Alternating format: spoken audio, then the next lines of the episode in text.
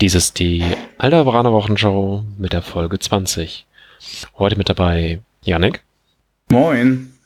und Johannes. Hallo. Wir haben heute einige spannende Themen mit äh, auf der Agenda. Wir wollen nämlich unter anderem reden über ein paar Neuigkeiten, was so gekommen ist. Unser Hauptthema wird sein die Punkteänderungen und Errata, die FFG reingebracht haben. Wollen da aber nicht so viel über die einzelnen Punkte an sich reden, sondern eher, was das bedeutet. Denn das andere haben viele andere Podcast und YouTuber schon erzählt.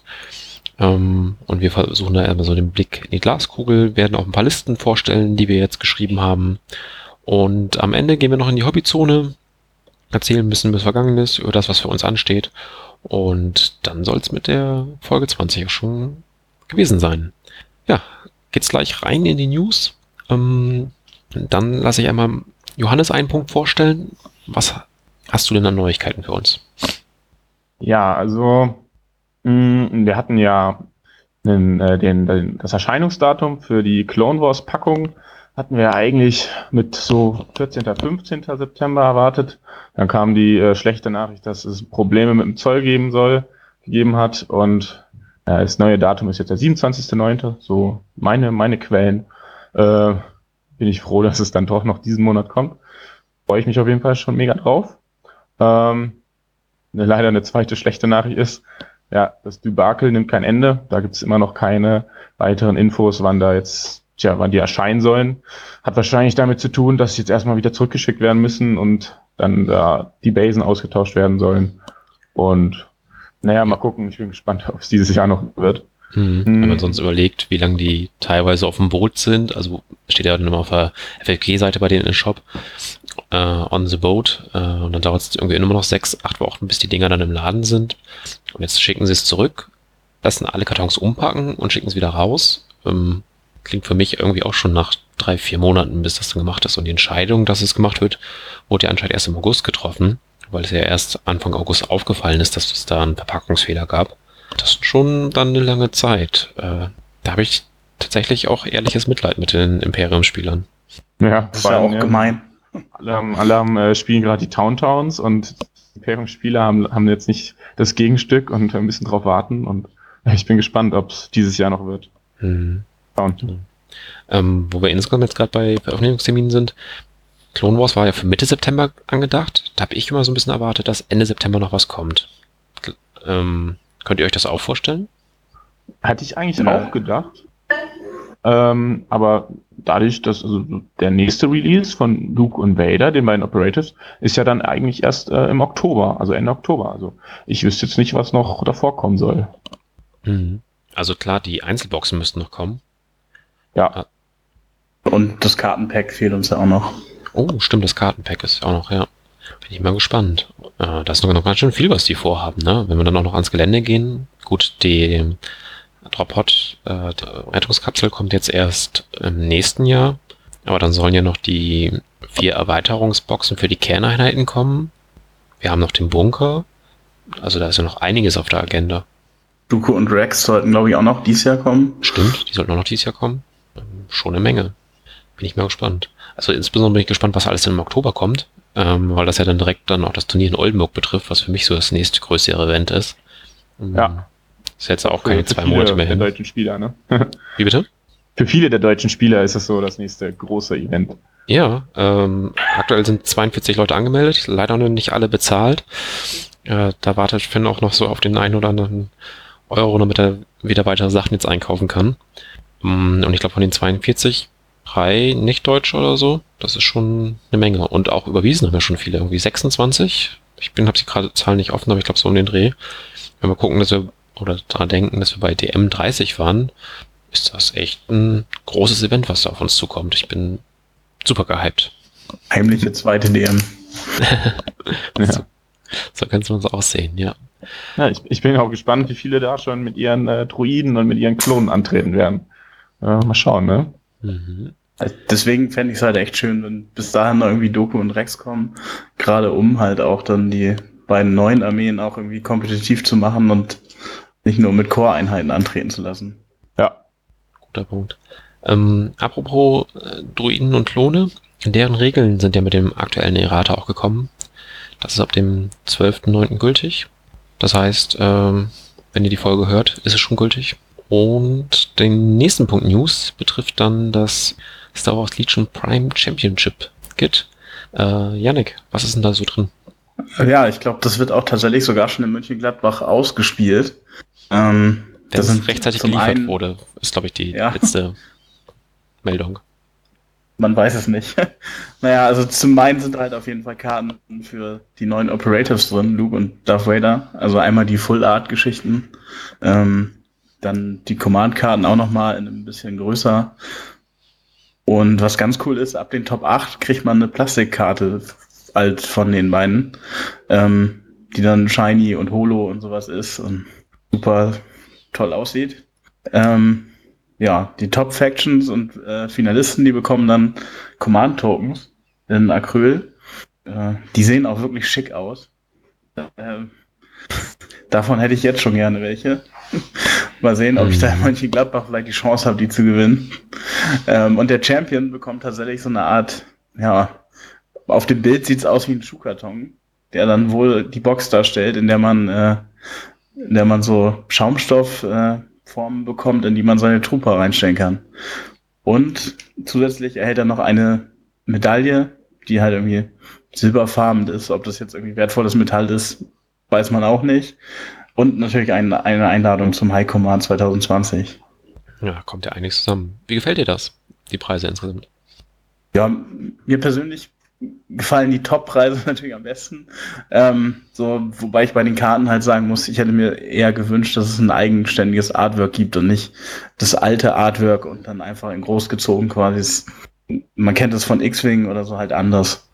Mhm, stimmt. Johannes, wie gefallen dir die Preise? Hm, sehe ich eigentlich so wie äh, Yannick. Also ich, ähm, wir haben ja jetzt schon, ich habe schon einige äh, Promokarten gesammelt. Hm, aber bei vielen, jetzt auch die, äh, die Full Art Kommandokarten, da erkennt man gar nicht, dass es was Besonderes ist. Da hast du immer dieses kleine Symbol, wo da die, die 19 ist. Hm, ich hätte auch ein, ein alternatives Artwork, fände ich glaube ich auch schöner. Aber naja, das ist dann, gibt's, ist dann vielleicht der nächste Schritt. Mal gucken, ob sich da noch was ändern. Mhm. Jo. Ähm, was haben wir denn sonst noch für Neuigkeiten, Johannes? Gab es noch ein paar, paar News? Ja, also ähm, wir hatten noch einen, einen kleinen Artikel ähm, ja, über da- ein LED-Lichtschwert.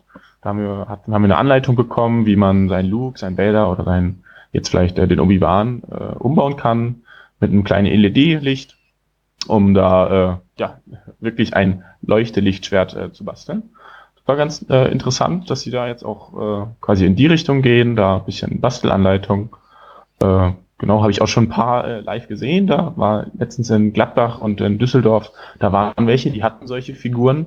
Äh, also meiner Meinung nach wirklich sehr, sehr schöne Modelle. Da war auch äh, schönste bemalte Armee dabei, die den Preis gekriegt hat, auf der deutschen Meisterschaft. Gefällt mir sehr gut und finde ich interessant. Und genau, und dann haben wir noch endlich äh, eine limitierte Figur, auch die es jetzt nur in Deutschland gibt. Davor hatten wir den Vader, den es glaube ich auf der Tickon gab. Und jetzt haben wir den Limited Obi-Wan, den man auf das Spiel in Essen bekommen kann, wie er im Oktober ist. Mhm. Größte deutsche Spielemesse. Ähm, lohnt sich eigentlich auch immer dahin zu fahren. Insbesondere wenn man Fan von Brettspielen ist, gibt es ja meist auch richtig geile Angebote. Was haltet ihr denn von dem Obi-Wan? Sehr, sehr schickes Modell. Also, das ist, man bekommt dazu noch so eine Art Geländer plus äh, Bodenplatte quasi extra, wo dann noch ein halber Droide drauf liegt. Und dann halt Obi-Wan in der Pose. Er hat den gerade zerschnitten quasi. Ähm, das sieht schon wirklich imposant aus. Ob das jetzt äh, spielerisch von Vorteil ist, so ein hohes Modell zu haben, man weiß es nicht, aber es sieht halt einfach cool aus und sehr beeindruckend. Ja, und was, was natürlich äh, ich äh, wichtig finde, ich habe mich ein bisschen benachteiligt gefühlt als äh, zukünftiger Klonspieler, dass der Grievous da in den verschiedenen Posen zu bauen ist und Obi-Wan äh, kriegst du nur die eine und da hast du jetzt quasi einen kleinen Ausgleich, dass du da eine limitierte Figur kriegst. Hm, finde ich, finde ich nett und ja, das ist auf jeden Fall ein Grund, da mal äh, in Essen vorbeizuschauen. Mhm. Also auf der Spiele in Essen war ich schon selber schon sehr oft. Damals noch äh, als Brettspiele, äh, als ich eher ein bisschen mehr Brettspiele gezockt habe. Mm, ja, mal gucken, ob ich da wieder einholen kann. Ja, gleich vorm Eingang campen und äh, der Erste sein. Genau. Feld aufbauen. Ja. Oder noch schnell einen Spieleladen eröffnen, damit man äh, halt als, wie heißt das, Händler rein kann. Genau. Also, wobei ich persönlich sagen muss, ich habe ein bisschen das Gefühl, dass der vielleicht doch nicht exklusiv für Essen ist. Weil wenn man sich die Verpackung anguckt, steht da drauf Convention Exclusive. Und auf dem exklusiven Vader stand damals Chicago Star Wars Celebration Exclusive. Also vielleicht kriegen die Amis den ja doch noch irgendwie. Stimmt, ja. Würde mich auch wundern, wenn er sozusagen für Deutschland, und ich weiß nicht, also dafür bin ich einfach nicht gut informiert, ob die Essen also die, die spielen Essen auch europaweit äh, so der Aufhänger ist, ob da sozusagen aus ganz Europa hunderte Leute halt anströmen. Ähm, wenn nicht, würde es mich wundern, dass sie extra dafür halt ein Modell rausbringen, sondern eher sagen, hey, wir gucken einfach, dass insgesamt die auf große Events verteilt wird und ähm, in Europa, die bisher nichts hatten, bietet sich einfach die Spiel gerade als erstes an. Fände ich persönlich auch besser, wenn man auf so ein Modell wechselt, weil dann immer alle die Möglichkeit hätten, jeder Kontinent die Möglichkeit hätte, diese Figuren zu kriegen und sie nicht exklusiv für ein Land ist. Hm. Genau. Dann wollen wir mal von einem Lichtschwertschwinger zu zwei anderen kommen. Und zwar Luke und Vader durften in einem Videospielbericht gegeneinander antreten. Und dort haben wir sozusagen die fehlenden Kommandokarten nochmal zu Gesicht bekommen von den beiden Operatives Luke und Vader. Ähm, dann würde ich fast vorschlagen, äh, Yannick, du machst gleich mal die Vader-Karten, ähm, wenn du sie zur Hand hast, und Johannes stellt danach dann die Luke-Karten einmal vor. Mhm. Ja, jo. Äh, muss noch mal ganz kurz drüber lesen. Okay. Ja, die eine kannten wir schon ähm, von Vader, wo er im Prinzip Infiltrieren bekommen hat. Und diese dann die auch die Kommandokarte der ersten Runde war. Und ähm, wir wissen ja auch schon, dass diese Kommandokarten sowohl vom Operative als auch vom Commander Vader genutzt werden können. Das heißt, wieder sozusagen äh, eine Verbesserung für beide. Das ist natürlich auch top. Genauso sieht es natürlich auch aus mit den anderen Command-Karten. Gut, also ich, ich, könnte ja auch mit äh, den Luke-Karten anfangen, dann, dann kann ja Luke mit Luke seine, an, ja. seine Vader-Karten suchen. Also bei Luke war ja die, die Dreier-Pip schon bekannt, und zwar die I'm a Jedi. Ich bin ein Jedi. Mhm, genau. Ähm, nur Luke kriegt den Befehl, bekommt ähm, sein Search, das Search Symbol als Block und hat eine sehr interessante Fähigkeit. Und zwar kann er zwei gegnerische Einheiten wählen äh, in Reichweite 1, die in dieser Runde keine, keinen Angriff durchführen können. Nachteil, er darf, darf dadurch auch keinen Angriff ausführen. Ähm, Finde ich eine sehr, sehr interessante Mechanik. Äh, bestimmt vielseitig einsetzbar, auch im späteren Verlauf des Spiels. Und vor allem, wenn der Gegner halt sehr starke Einheiten hat, wie Vader, der neue, oder Palpatine oder einen Panzer. Und, ah ne, ein Stopp. Nur Trooper, also Vader oder Palpatine oder der gegnerischen Luke, äh, kann man bestimmt dem Gegner ein bisschen äh, da einen Strich durch die Rechnung machen. Ähm, bin ich gespannt, wie es sich anfühlt dann beim Spiel. Dann haben wir dann äh, die zwei Pip zu, jetzt zu erkennen bekommen. Ähm, Full of Surprises. Hm, ist eine Karte, äh, wo Luke unglaublich äh, ja, tanky wird, sehr, sehr widerstandsfähig. Äh, zum einen kriegt er einen Dodge-Token, was er schon mal mit seiner Deflect-Regel sehr gut äh, harmoniert. Und zusätzlich kriegt er immer, wenn er angegriffen wird, weiße Würfel in Höhe seines Mutwerts. Das heißt, der Commander Luke kann bis zu drei zusätzliche weiße Würfel in der Verteidigung kriegen. Der Operative Luke kann bis zu vier weiße Würfel in der Verteidigung kriegen. Jeweils einen abgezogen für den Suppression Token. Aber wenn Luke schon im Nahkampf ist, kein Suppression hat, dann kriegt er halt seine zusätzlichen Verteidigungswürfel und dann, äh, ja, ist die Wahrscheinlichkeit sehr, sehr hoch, dass Luke da nicht umkippt, sondern sehr, sehr viel saved. Genau. Letzte Karte, die 1 Pip. You serve your master well. Das äh, erinnert mich ein bisschen an äh, Pull the Strings von Palpatine. Äh, nur, dass du es halt auch auf eine gegnerische Einheit nutzen kannst. Da ist es eine kostenlose Aktion. Und du kannst eine gegnerische Einheit nehmen oder eine eigene Truppler-Einheit äh, in Reichweite 1 und kannst mit der eine Aktion ausführen. Sprich, einmal angreifen, einmal bewegen, einmal schießen und kannst damit halt auch eine gegnerische Einheit wählen, die eine andere gegnerische Einheit angreift. So, zum Beispiel stehst du neben Death Troopern, Death Trooper, zack, nutzt du die, die, das Upgrade und schießt auf den gegnerischen Commander oder so. Mhm, Äh, freue ich mich schon richtig.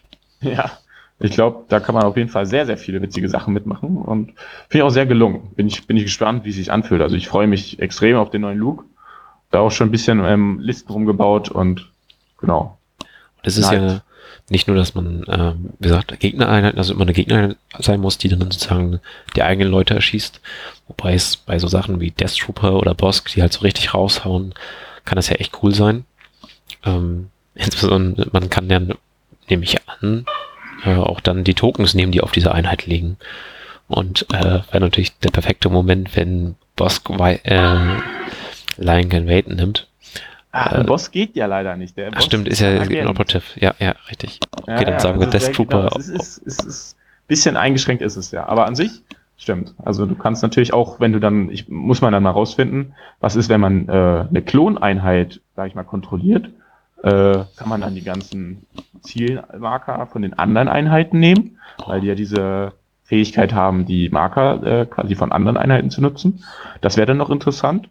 Mhm.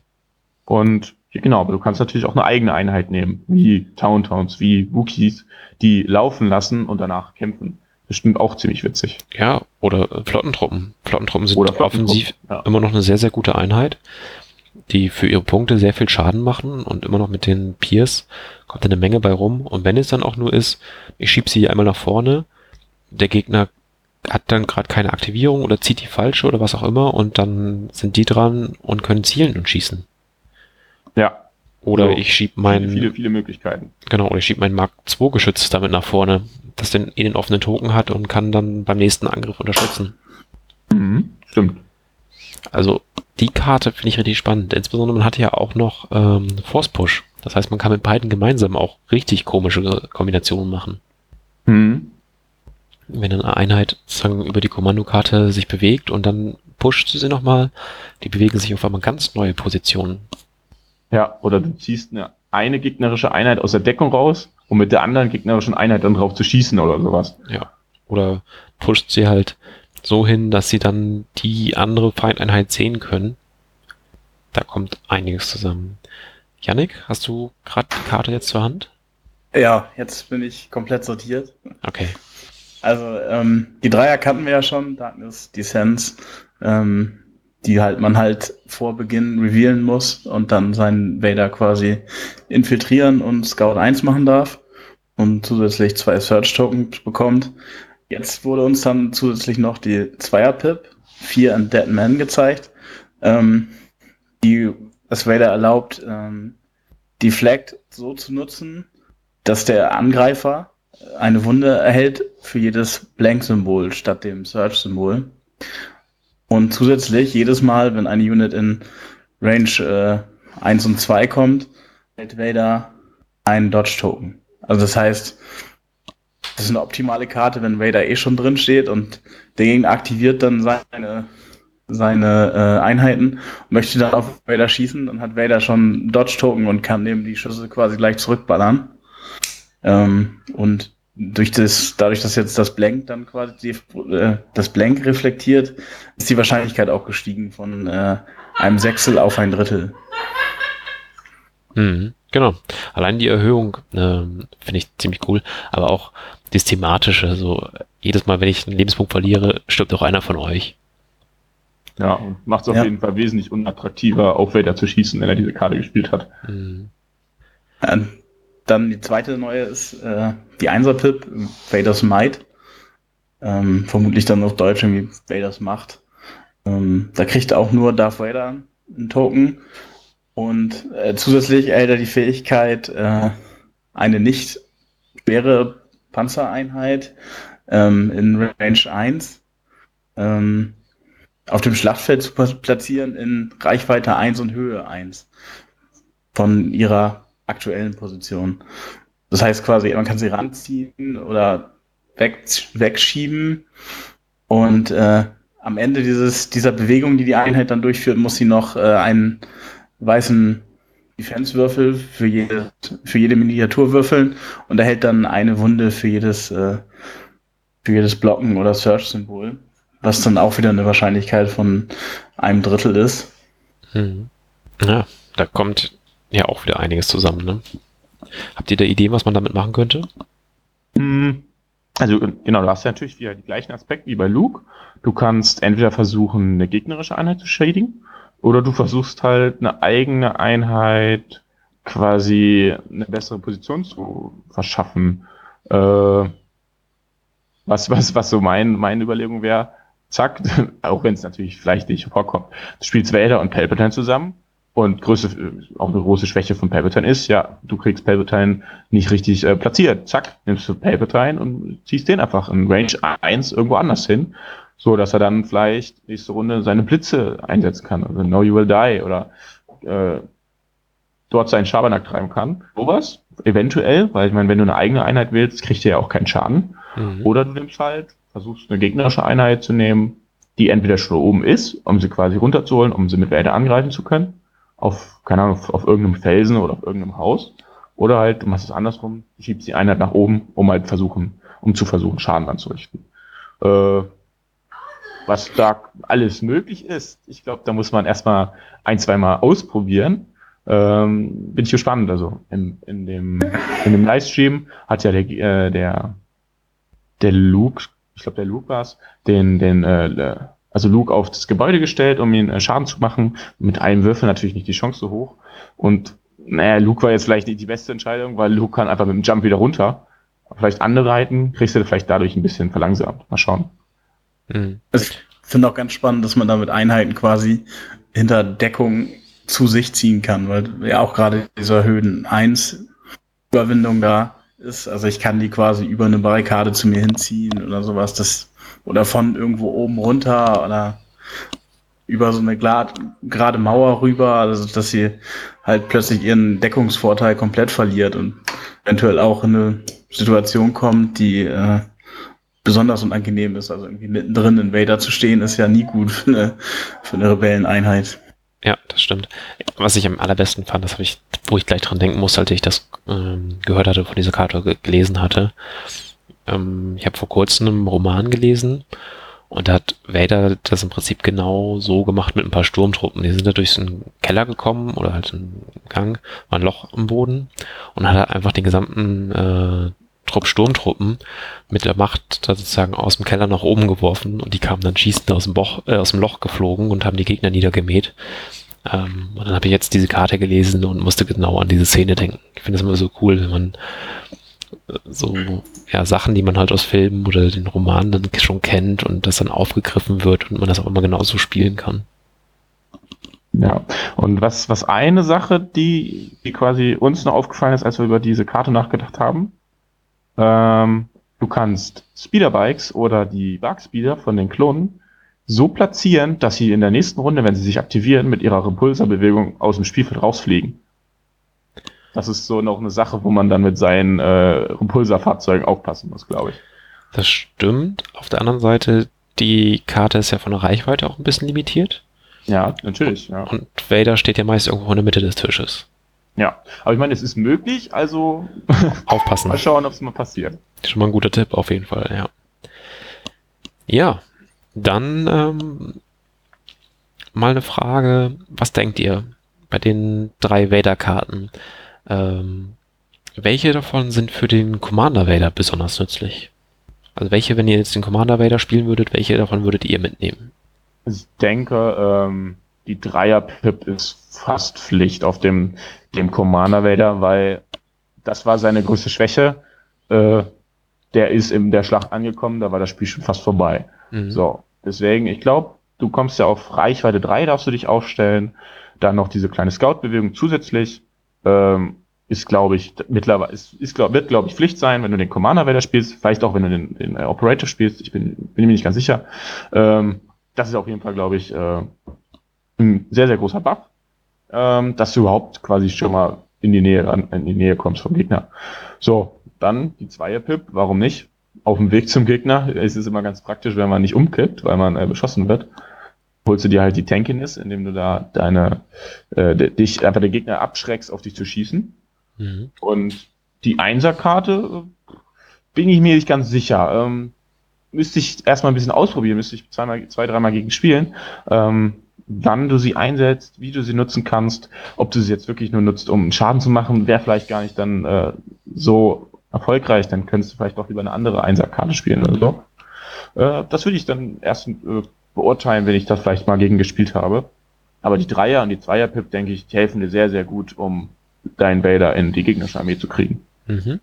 Also ich denke mir halt, wenn ich den Commander Vader habe, werde ich wahrscheinlich keinen zweiten Commander mitnehmen. Und wenn in dem Hintergrund dann auch bedeutet, die Alternativen zu den Command-Karten sind ja seine generischen, also die er eh mitbringt, die wir schon aus der Grundbox kennen, und dann die ganz normalen Karten, die halt alle Rebellen und Imperialen haben und natürlich die aus der Spezialistenbox. So, und die Dreier stimme ich dir zu, sehe ich auch als sehr, sehr stark an. Pflicht ist dann immer so eine Definitionsfrage, aber sehr stark. Hm, ich finde auch sonst bei Vader die, die alten Karten, die Einser ist toll mit zweimal zuschlagen, dann eine, eine verletzen und die nochmal aktivieren zu lassen, finde ich auch sehr gut. Ähm, und die Suppression Tokens verteilen, ähm, auch. Mal gucken, ob jemand sagt, oh, jedes vierte Spiel ist gegen Druiden, den macht das nicht so viel aus. Ähm, deswegen lasse ich die Karte zu Hause. Muss man dann mal prüfen. Ähm, ich würde die Zweier, also die neue Zweierkarte von ihm, da weiß ich gar nicht, ob ich die mitnehmen würde oder ob ich dann einfach sage, ah, Garde, Mini-Druiden, Gelände, das schützt mich alle schon genug.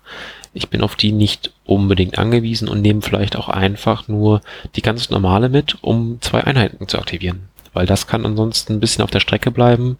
Wenn ich mit der neuen Dreier und den beiden Einser, wenn ich die beiden mitnehmen möchte, zum Beispiel jeweils immer nur ihn aktivieren kann,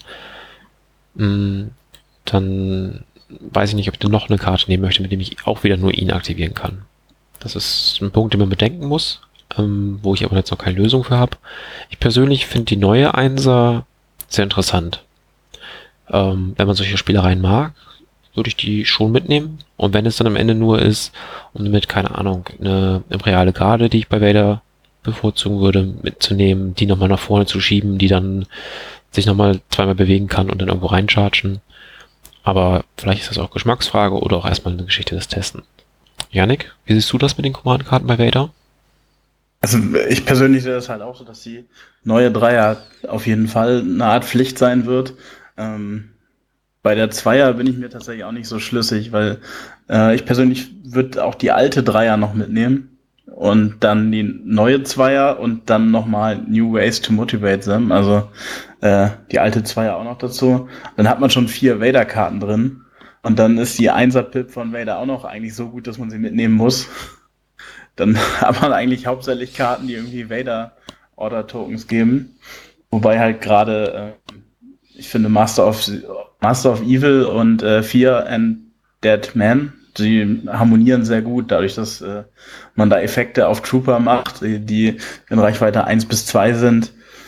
Ähm, bei der Dreier bekommt man ja äh, einen Dodge-Token auch noch und äh, kann den dann auch noch mal nutzen, wenn man eh schon drin steht. Äh, das harmoniert auch gut mit den alten Karten zusammen. Wobei ich bisschen die Gefahr sehe halt, dass man dann irgendwie fünf Vader-Karten hat und dann halt irgendwie nicht mehr so die Kontrolle über seine Tokens hat.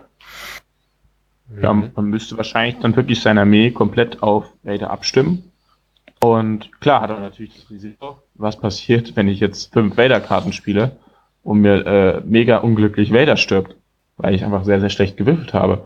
Tja, ist es dann, dann hast du quasi gar keine Kommandokarte mehr, äh, was du danach, die du danach spielen könntest. Ähm, ist vielleicht auch ein gewisses Risiko, muss man dann abwägen, ähm, wie man das äh, spielt und wie man das handhabt. Mhm. Also ich denke, Vader wird eh immer Zentrum der Armee sein.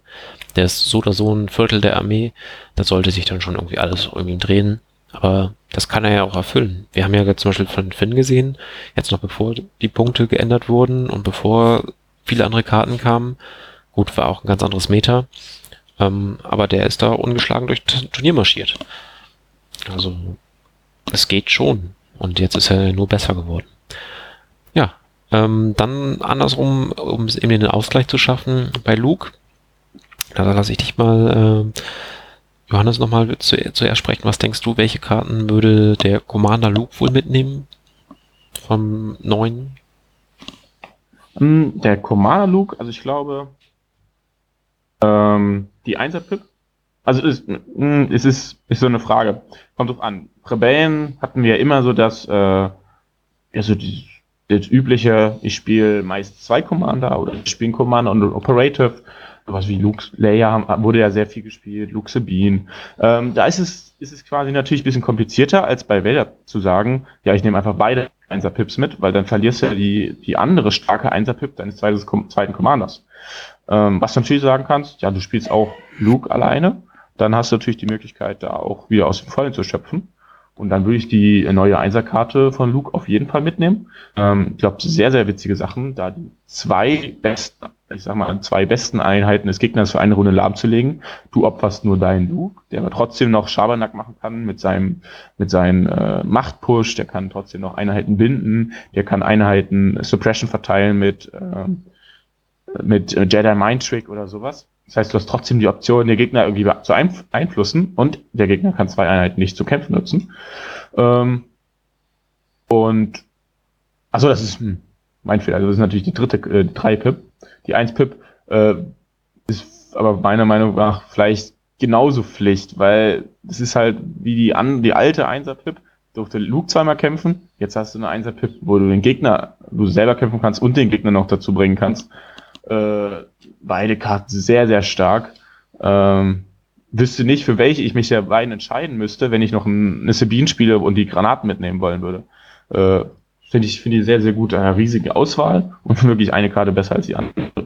Aber wenn du jetzt Operative Luke alleine spielst, vielleicht mit einem generischen Commander, dann würde ich da auf jeden Fall beide 1er-Pips nehmen, würde ich beide 3er-Pips nehmen, weil, weil die 3er-Pip ja auch die viele andere Einheiten, zwei andere Trooper aktivieren kannst. Und die 2er-Pip, die neue, äh, bin ich äh, jetzt nicht so, dass ich sage, die muss mitnehmen, dass du da nur den Luke aktivieren kannst, ähm, ist vielleicht so ein kleiner Nachteil. Und die Tankiness ist so die Frage, ob du es wirklich brauchst, weil wenn du Luke sehr, sehr gut spielst, dann ist der meistens im Nahkampf und dann hat er seine Dodge-Marken durch die anderen Karten und weiß ich nicht, wie, wie gefährdet er da ist. Aber das würde ich dann halt durchs Testen aus, aus, ausprobieren. Janik, deine Empfehlung? Äh, Ich persönlich bin ja eigentlich kein Rebellenspieler, aber ich se- sehe das auch ganz ähnlich. Man erlebt Rebellenarmeen ja meistens mit irgendwie zwei Operatives, ein Commander, zwei Commandern, ein Operative und da ist halt schon die Menge der Karten limitiert, die man für einen Luke nehmen kann quasi. Und so dass ich halt auch maximal, denke ich mal, so drei Karten mitnehmen würde. Dann, äh, wie Johannes schon sagte, da ist die Wahl bei der Einser halt irgendwie eher schwierig, wobei ich da auch eher die, die alte Einser bevorzugen würde. Ähm, bei den Zweiern würde ich halt auch tatsächlich die, die alte Zweier wieder bevorzugen. Und bei den Dreiern, da würde ich vielleicht eher zu der neuen tendieren. Ähm, wobei das halt echt schwierig ist bei Luke, finde ich. Und ja, gerade dadurch, dass man vielleicht noch einen Shui dabei hat oder Leia oder Sabine und die ja auch ihre Karten eigentlich spielen wollen. Hm. Ja, das äh, habt ihr genau beide eigentlich den wichtigen Punkt angesprochen, dass man immer gucken muss, welche Charaktere hat man noch dabei.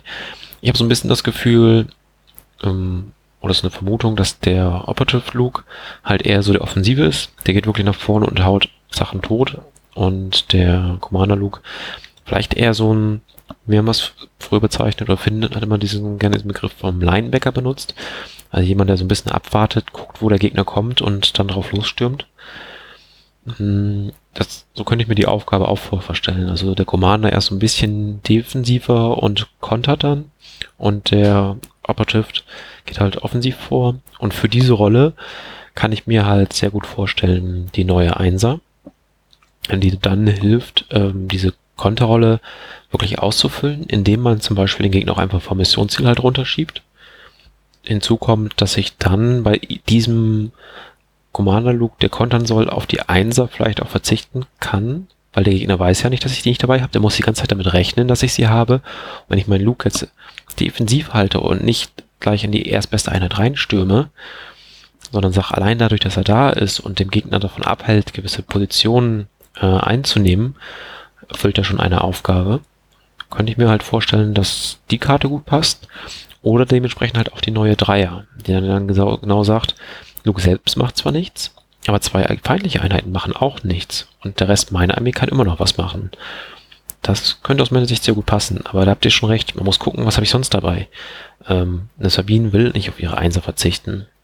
Bei Leia, die Einser ist jetzt als einzige Möglichkeit der Rebellen unendlich weit zu schießen, hm, weiß ich nicht. Ähm, Leias Dreier, auf die kann ich schon eher verzichten. Da muss man halt das alles so ein bisschen abwägen, welche Karten passen einem da, welche passen einem nicht. Gut, dann würde ich das hier erstmal beenden und ähm, können wir mal nach einiger Zeit zu unserem Hauptthema übergehen. Äh, beginnen wir auch mal mit den Erratas und schnappen uns da gleich mal das E-Web. Yannick, du als unser imperiumstreuer Soldat hier in der Runde, ähm, erzähl doch mal, was ist beim E-Web passiert. Was hat sich da geändert? Also tatsächlich hat sich im Grunde eigentlich gar nicht so viel getan. Karte bleibt relativ ähnlich, die Punkte bleiben gleich. Ähm, das Einzige, was passiert ist, wird dieses, dieses Keyword Plotting geht verloren. Ähm, was er gesagt hat, man darf sich nur einmal bewegen in seinem Zug. Ähm, das hilft dem E-Web besonders gerade in, in der ersten Runde, weil man dadurch halt nicht mehr, ich kann mich nur einmal bewegen mit einer Einser, bin jetzt nicht so super weit gekommen und brauche dann auch noch die zweite Runde, um mich quasi vorwärts zu bewegen und endlich mitmachen zu können im Gefecht. So kann ich jetzt halt einfach mich zweimal mit einer Einser vorbewegen, gucken, dass ich in eine gute Schussposition bekomme und dann in der nächsten Runde komplett loslegen. Das hilft dem E-Web schon sehr gut und wir werden ja nachher auch noch hören vielleicht, dass äh, sich die Generatoren vergünstigt haben. Ja, können wir jetzt eigentlich gleich mit einbinden. Wie gesagt, wir brauchen das ja nicht alles einzeln nach der Liste durchkauen, sondern eher gleich in Kombination mit drüber reden, weil die einzelnen Sachen haben ja schon ähm, die Herren von No Pain No Game durchgesprochen. Wir haben es in fast je, oder in jedem englischen Channel haben wir davon gehört. Ähm, da kann man übrigens empfehlen äh, Notorious Scoundrels. Die haben nämlich äh, mal wieder die Entwickler zu Gast, die dann so ihre eigenen Kommentare dazu ähm, beisteuern. Aber wir können ja einfach mal darüber reden, was bedeutet das jetzt für den E-Web? Und deswegen, ähm, du sprachst die Generatoren an. Wie haben die sich geändert? Ja, die sind jeweils äh, um drei Punkte gefallen, von mhm. 10 auf 7 jetzt. Ähm, beim E-Web finde ich gerade den äh, Sperrfeuergenerator am besten. Ähm, ja, der, der dann dafür sorgt, dass äh, äh, man zwei weiße Würfel mehr bekommt und das Keyword Suppressive. Und das Ganze harmoniert dann natürlich sehr schön mit, äh, mit Short Troopern und dem Emplacement Keyword der Mörser. Und dann ja auch äh, Order Tokens auch an das E-Web weitergeben kann. Das E-Web zieht man quasi vor, hat vorne schon eine Einheit stehen, die dann äh, mit dem Order Token Suppression verteilen kann und dann den Vorschuss des Gegners abhält. Mhm. Ja, da kommt auf jeden Fall jetzt eine Menge Suppression zusammen. Wir haben jetzt hier für 62 Punkte die sieben Würfel mit Suppression hat, dann die, die Mörser im Kernbereich noch, dann vielleicht noch ein äh, Boss oder Death Trooper. Dann kommt dann eine richtige Meching zusammen. Ähm, wie siehst du es? Werden E-Webs dadurch mehr gespielt? Wo könntest du sie, oder, äh, beantworte erstmal die Frage, bevor ich noch mehr stelle.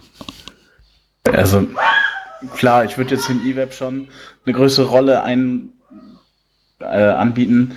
Äh, Gerade, ja, auch weil ja nochmal die, die Comlinks alle ein bisschen günstiger geworden sind. Also, es ist jetzt ja dann einfacher über, äh, äh, über das Com-Relay halt auch nochmal das weiterzugeben und äh, da kann man halt so diese ganzen Tokenspielereien machen. Ich, ich gebe den an, die Short Trooper, die geben den ans E-Web oder an den Mörser, der Mörser gibt den noch weiter und ähm, das sorgt ja dafür, dass man gerade durch die neuen Einheiten halt viel Aktivierungskontrolle hat und das E-Web dann halt auch optimal einsetzen kann, dann, wenn ich es brauche und nicht, äh, es eine Einheit ist, die eher so hinter, hinten dran hängt, weil sie sehr langsam ist, sich nur einmal bewegen kann.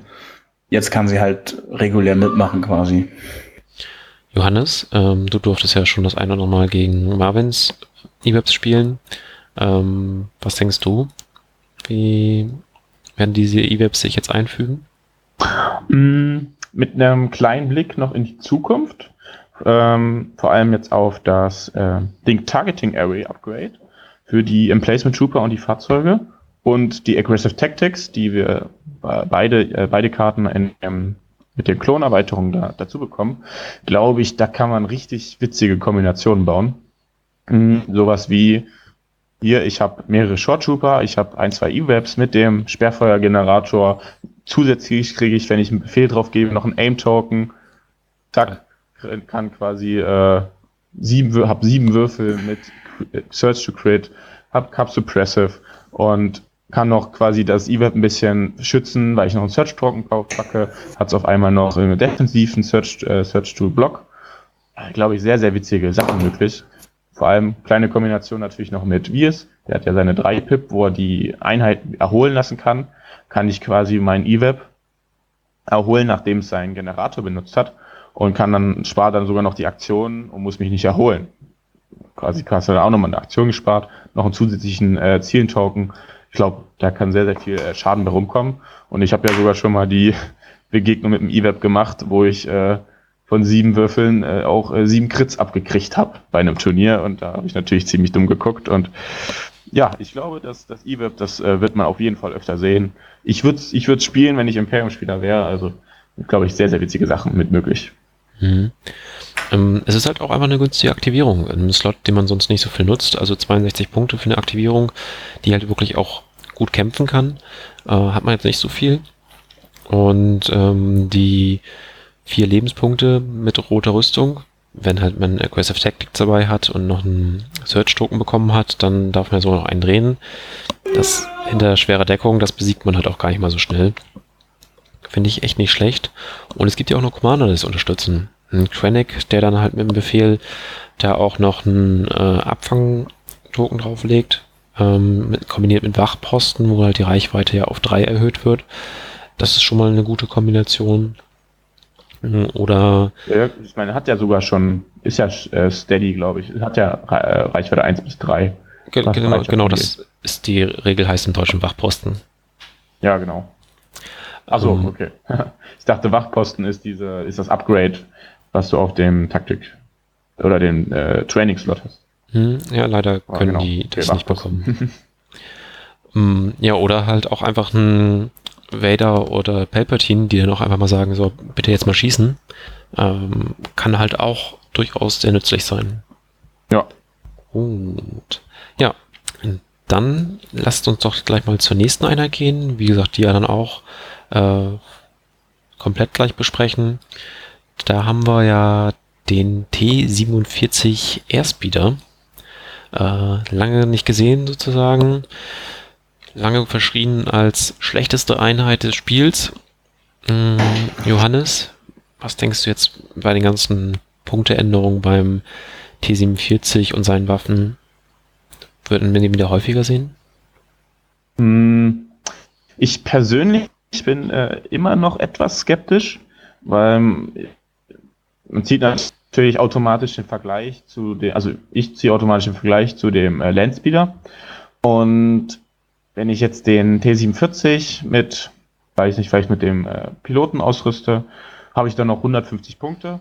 Für 153 Punkte kann ich mir meinen Landspeeder so ausrüsten, dass ich ja quasi drei Würfel noch mehr kriege, sondern und zwar, wenn ich die, den Blaster drauf packe, den Raketenwerfer drauf packe und noch den zusätzlichen Truppler, dann dann kriege ich, äh, habe ich schon einen höheren Würfelpool, habe trotzdem noch äh, Search, to, äh, Search to Hit und vom Gefühl her mehr Damage Output als auf dem T47. Äh, Finde ich, finde ich dennoch äh, schwierig. Man muss ich gucken, ich habe den T47 jetzt mit den neuen Regeln nicht gespielt, sondern immer mal den Landspeeder und der ist dann trotzdem noch mein Favorit. Ich muss mal gucken, äh, ob da noch was kommt, was mich äh, oder das da meine Meinung ein bisschen umstimmt. Ich weiß es nicht, weil auch die Panzerung, klar, der hat Panzerung komplett, der Landspeeder nur Panzerung 2, aber ganz oft ist es so, dadurch, dass der ja trotzdem dann seine Ausweichen 2 kriegt mit dem Piloten, dann kommen gar nicht so viele Treffer durch, dass die Panzerung 2 nicht ausreicht, außer wenn du einen riesen Würfelpool hast von Flottentruppen oder Death Trooper. Äh, da weiß ich nicht, ich bin trotzdem eher noch ein Fan von dem äh, Landspeeder als von dem Airspeeder. Mal gucken. Mm, ja, das kann ich verstehen. Der Vergleich ist natürlich sehr naheliegend, selbe Fraktion und wir haben dort ähm, ja auch denselben Slot und beides halt Speeder, also ist jetzt echt nicht weit hergeholt. Jedoch, ähm, wenn man jetzt bei dem Airspeeder auch noch die andere Waffe hinten ranpackt, klar, die kann dann nur nach hinten schießen, haben wir von der Würfelqualität ähm, für ein paar Punkte mehr doch deutlich höherwertige Würfel, denn beim Luftleiter, beim Airspeeder haben wir ja rote und schwarze Würfel und beim Landspeeder haben wir jede Menge weiße Würfel. Äh, wenn man sich das so ausrechnet, dann ist jetzt sozusagen, wenn man das alles in einen Pool packen könnte, generiert der Luftleiter doch leicht mehr Ziele. Hm, Aber er kann stimmt. es ja nicht. Er kann dann mit einem Teil nach vorne schießen, kann mit einem Teil nach hinten schießen. Mhm. Das stimmt. Ähm, ich finde es halt sehr schwierig, mit der Heckwaffe zu planen. Ich, ich denke dann so, ja, wie will ich denn fliegen, dass ich wirklich beide Waffen nutzen kann und das auch wirklich nicht nur, weil jetzt ein Zufall, weil da eine Einheit aus Versehen der Gegner falsch gestellt hat, sondern an sich will- willst du ja versuchen, das dann wirklich aktiv zu nutzen, dass die Punkte dann auch irgendwie sich äh, aus, auszahlen. Mm, Da finde ich schwierig, quasi vor, vor der Schlacht zu planen, ja, mit dem T-47, ich fliege so, dass ich dann so und so stehe, dass auch die Heckwaffe schießen kann. Äh, das ist, glaube ich, wirklich sehr situativ abhängig. Manchmal, klar, wenn es natürlich klappt und du auf beide Einheiten schießen kannst, am besten noch ohne Deckung, dann äh, hast du natürlich einen größeren Damage-Output. Mm, Aber da musst du natürlich erstmal hinkommen und das äh, sehe ich schwierig, weil du willst ja auch nicht komplett in die gegnerische Armee fliegen, weil dann ist der natürlich trotzdem sehr gefährdet. Genau, also ich will auch nicht so fliegen, dass die Heckwaffe dann unbedingt schießen kann ähm, und die auch schnell rauskicken, wenn ich halt die Punkte dafür nicht habe. Auf der anderen Seite denke ich, wird man eh häufiger mal Kurven fliegen, um vielleicht bei seinem Astromex vorbeizuschauen ähm, oder einen neuen Angriff zu fliegen. Und durch seine hohe Position ignoriert er gewisse Deckung ja auch. Also da muss der Gegner schon sehr nah an der Barrikade oder so dran stehen, damit er davon auch Deckung bekommt. Oder auf Häusern stehen bringt dann halt auch nicht viel. Also auf jeden Fall sollte man jetzt mal ausprobieren. Er hat ja auch andere eigentlich sehr gute Waffen. Zum Beispiel, er hat noch mehr Wucht als der Landspeeder. Und ähm, was du bei Panzerung sagtest, da hast du ja eigentlich schon genau das richtig angesprochen. Es gibt halt die Einheiten und durch äh, Klontruppen werden es noch mehr, die so viel Würfel auf den Tisch bringen, dass die normalen Treffer ausreichen, um ja, Schaden zu verursachen, die der Airspeeder ignorieren würde. Und der Airspeeder ist halt auch immun gegen ähm, hier Explosion und ähm, kann so halt. Nahkampf. Hä? Und Nahkampf und diesen Range 1 Waffen jetzt, ne? Genau, richtig. Also es ist eine ganze Menge, was noch hinzukommt. Ähm, die Explosion, diese Blastwaffen, die er ignoriert, das sind also die, die halt die Deckung ja auch ignorieren würden. Was sonst dem Landspeeder ja auch zu Verhängnis wird. Wenn da jemand dann die Deckung ignoriert, dann muss er nur noch drei Treffer generieren, um normale Treffer generieren, um schon wieder äh, Wunden zu verursachen. Das ist dann ja auch gar nicht mehr so viel. Also da auf jeden Fall ähm, sollte das man mal ausprobieren. Aber was zum Beispiel bei No Pain No Game in dem Video angesprochen wurde, die sagten ja ganz richtigerweise, man hat jetzt den Landspeeder nicht so viel gesehen. Warum sollte man jetzt den Airspeeder sehen? Was denkt ihr denn darüber? Hm. Ja, das ist, glaube ich, ähm, generell Fahrzeuge. Klar, Panzer haben wir jetzt oft gesehen. Aber bei dem Landspeeder und beim Airspeeder war immer das Problem, klar, sie können sehr viel Schaden machen, wenn sie gut fliegen, den Gegner ohne Deckung erwischen. Aber wenn sie dann irgendwie verwürfeln, dann hast du eine riesige Einheit gehabt, die keinen Schaden gemacht hat und nur dumm stand. Das, und dann hast du halt so ein, ja, keine, keine gute Komponente. Dann hast, jetzt nimmst du halt lieber, denkst du dir, nimmst lieber zwei Einheiten mit und da ist die Wahrscheinlichkeit höher, dass eine von beiden Einheiten auf jeden Fall was macht oder nicht verwürfelt. Dann hast du eine höhere Sicherheit. Und ich glaube, das haben, hat auf jeden Fall FFG jetzt versucht, ein bisschen ja, aufzuheben, dass diese, diese Unsicherheit, die so eine große Einheit, so ein großes Fahrzeug mitbringt. Und hat natürlich da jetzt auch für den Landspeeder kommt natürlich auch dieser Buff mit dem Linked Targeting Array. Das heißt, dass du da noch mal einen Zielmarker extra kriegst. Und das sind so viele kleine Sachen, mh, wo ich denke, dass das auch jetzt der, der Landspeeder nicht verkehrt ist, dass du den auch spielen kannst in der Zukunft. Ähm, klar, aber die Frage ist natürlich trotzdem berechtigt. Mhm. Ich sehe das Problem noch ein bisschen an einer anderen Stelle. Und zwar äh, benenne ich das Problem mal mit Bosk. Der Kollege hat halt einfach gesagt, besonders in seiner Lying Invade Runde, ich werfe dir jetzt mal fünf Crits an den Hals. Und dann war der Landspeeder fast tot. Da war es egal, dass er Cover hat. Da war seine Panzerung egal. Und mit Reichweite 4 konnte man sich im Prinzip auch nicht wirklich der oder der gegnerischen Armee kaum nähern, wenn man selber schießen wollte. Wenn man dann, insbesondere mit der Frontwaffe, musste man ja schon ein bisschen drauf zufliegen.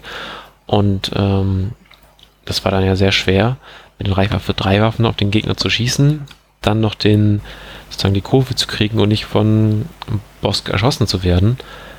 Mm, und dann gibt es halt auch eine, andere Einheiten, die ansonsten auch recht zuverlässig äh, viele Treffer gemacht haben und das auch mit Impact.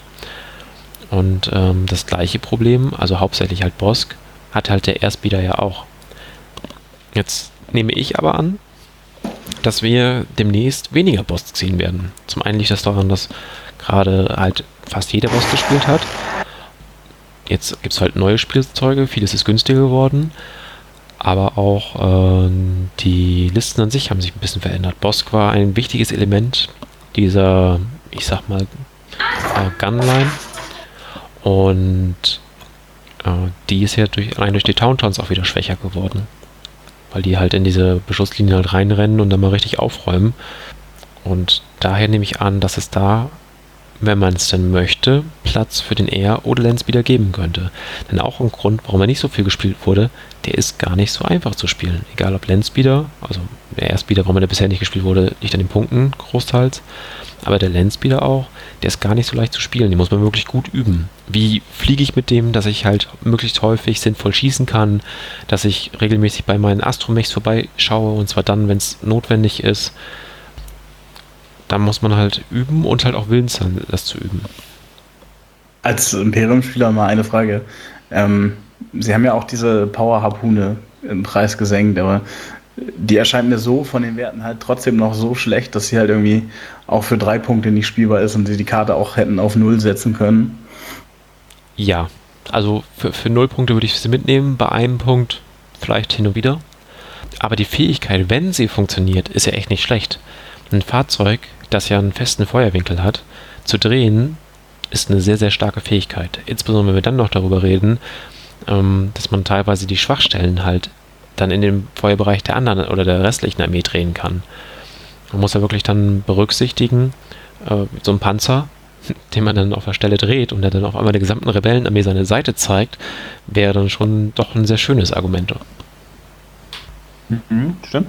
Hast natürlich trotzdem auch immer wieder das hohe Risiko, ja, klar, treffen tust du wahrscheinlich, wenn der Gegner nicht in Deckung ist. Aber dann hat er natürlich trotzdem immer noch die hohe Wahrscheinlichkeit, den, den Würfel einmal wieder zu blocken.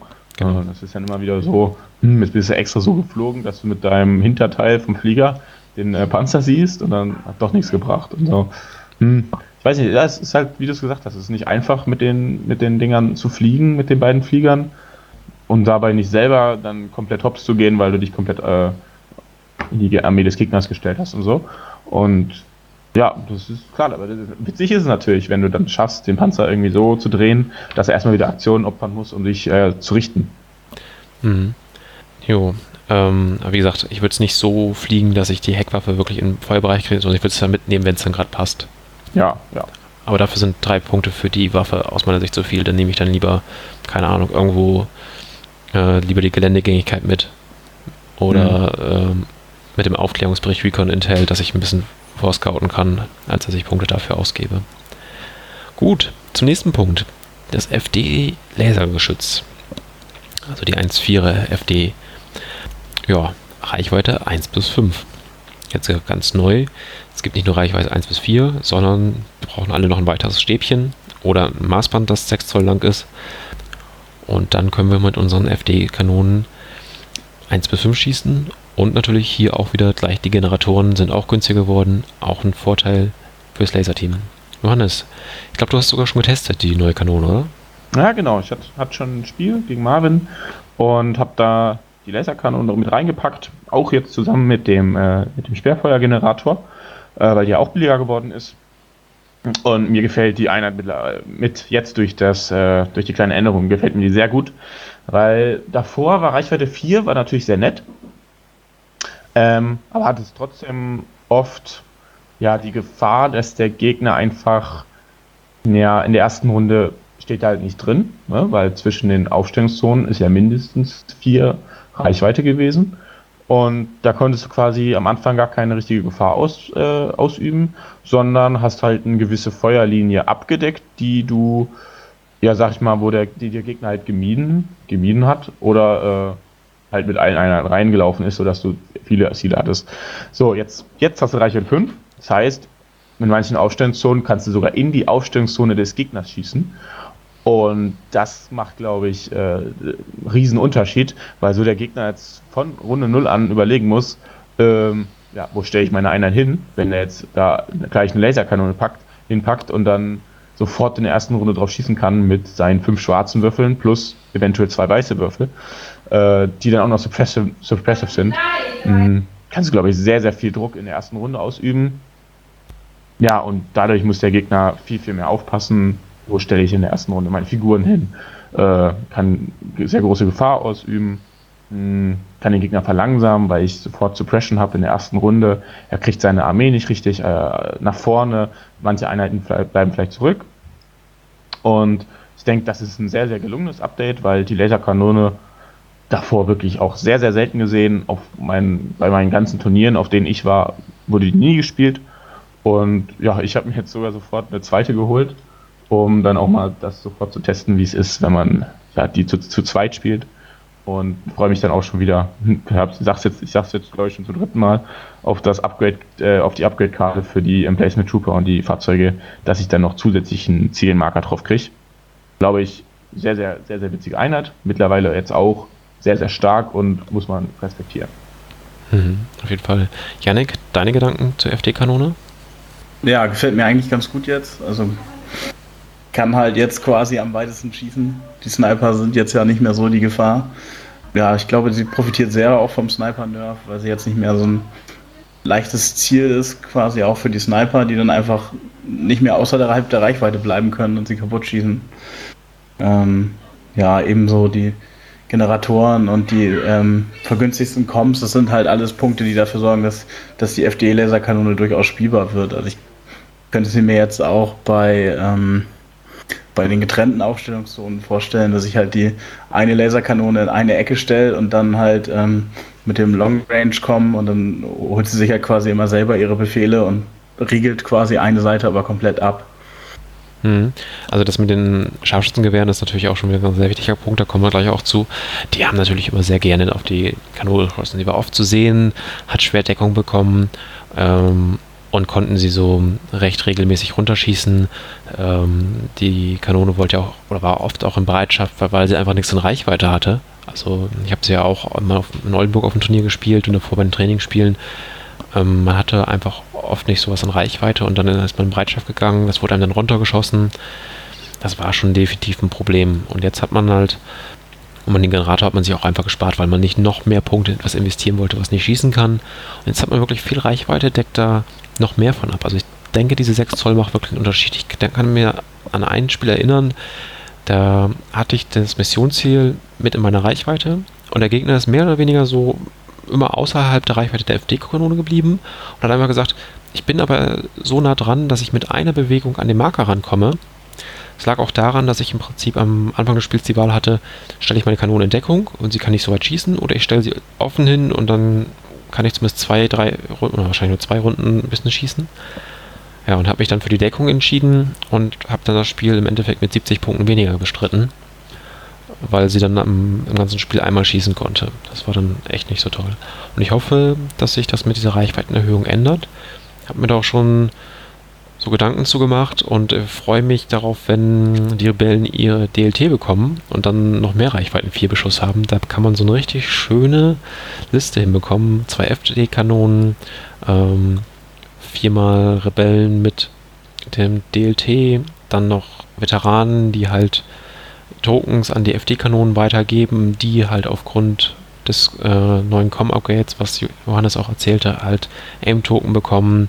Dazu noch zwei Sniper hat man dann richtig viel Reichweitenbeschuss und eine Menge Aktivierung. Ähm, Werde ich auf jeden Fall mal ausprobieren nächstes Jahr. Bin ich drauf gespannt. Ja, dann zum äh, großen, wichtigen Änderungen die Sniper-Teams. Sniper-Teams, vier Punkte teuer, jo, wäre zu verkraften, ändert relativ wenig. Mm, okay, das ist zu viel gesagt. In vielen Listen, die verkraften es natürlich nicht einfach, dass sie jetzt äh, zwölf Punkte mehr für Sniper-Teams ausgeben müssten. Da wissen sie wahrscheinlich vorne und hinten nicht, wo sie die kürzen müssten. Äh, aber am Ende sagt man dann wahrscheinlich, okay, äh, halt ein DLT weniger und dann passt das schon. Aber Reichweitenreduzierung von unendlich auf 5. Janik, was denkst du darüber? Er ist schon ein recht starker Nerv. Es sorgt aber auf jeden Fall dafür, das gefällt mir eigentlich ganz gut, dass die Sniper, die werden nicht mehr am Anfang aufgestellt und das war's dann. Man muss jetzt halt auch richtig mit denen arbeiten.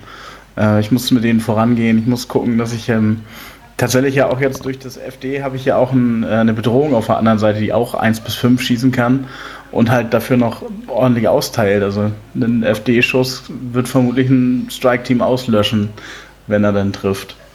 Und das, deswegen ist der Sniper jetzt zum Glück keine stationäre Einheit quasi mehr, die ich einmal aufstelle und die dann halt das ganze Spiel halt immer schön zwei schwarze Würfel weiter, zwei schwarze Würfel, nächste Runde und so weiter durchführt, sondern die sich halt auch mal bewegen muss, in dem, in dem Schlachtfeld auch mal arbeiten muss quasi. Und das gefällt mir eigentlich ganz gut. Wobei es natürlich äh, der Nerf jetzt nicht nur den, äh, den das Sniper-Upgrade betrifft, sondern auch äh, sondern auf das Strike-Team gilt. Also das Strike-Team ist vier Punkte teurer geworden und dadurch natürlich auch die Saboteure ein bisschen genommen haben, gerade auch, weil ja auch die Emergency Stims teurer geworden sind. Also man ersetzt hier jetzt quasi nicht einfach eine günstige Aktivierung durch eine andere, sondern man muss sich jetzt tatsächlich überlegen, ob ich Saboteure spiele, spiele ich Sniper und ich, sie sind jetzt halt kein No-Brainer mehr. Ich nehme nicht einfach drei Sniper fertig. Ja, das denke ich auch. Also bei dem einen oder anderen Podcast bzw. YouTuber hat man ja schon gehört, werden vielleicht Sniper-Teams jetzt gar nicht mehr gespielt. Also so weit würde ich nicht gehen. Ich finde, sie liefern durch ihr Peers immer noch eine sehr starke Fähigkeit.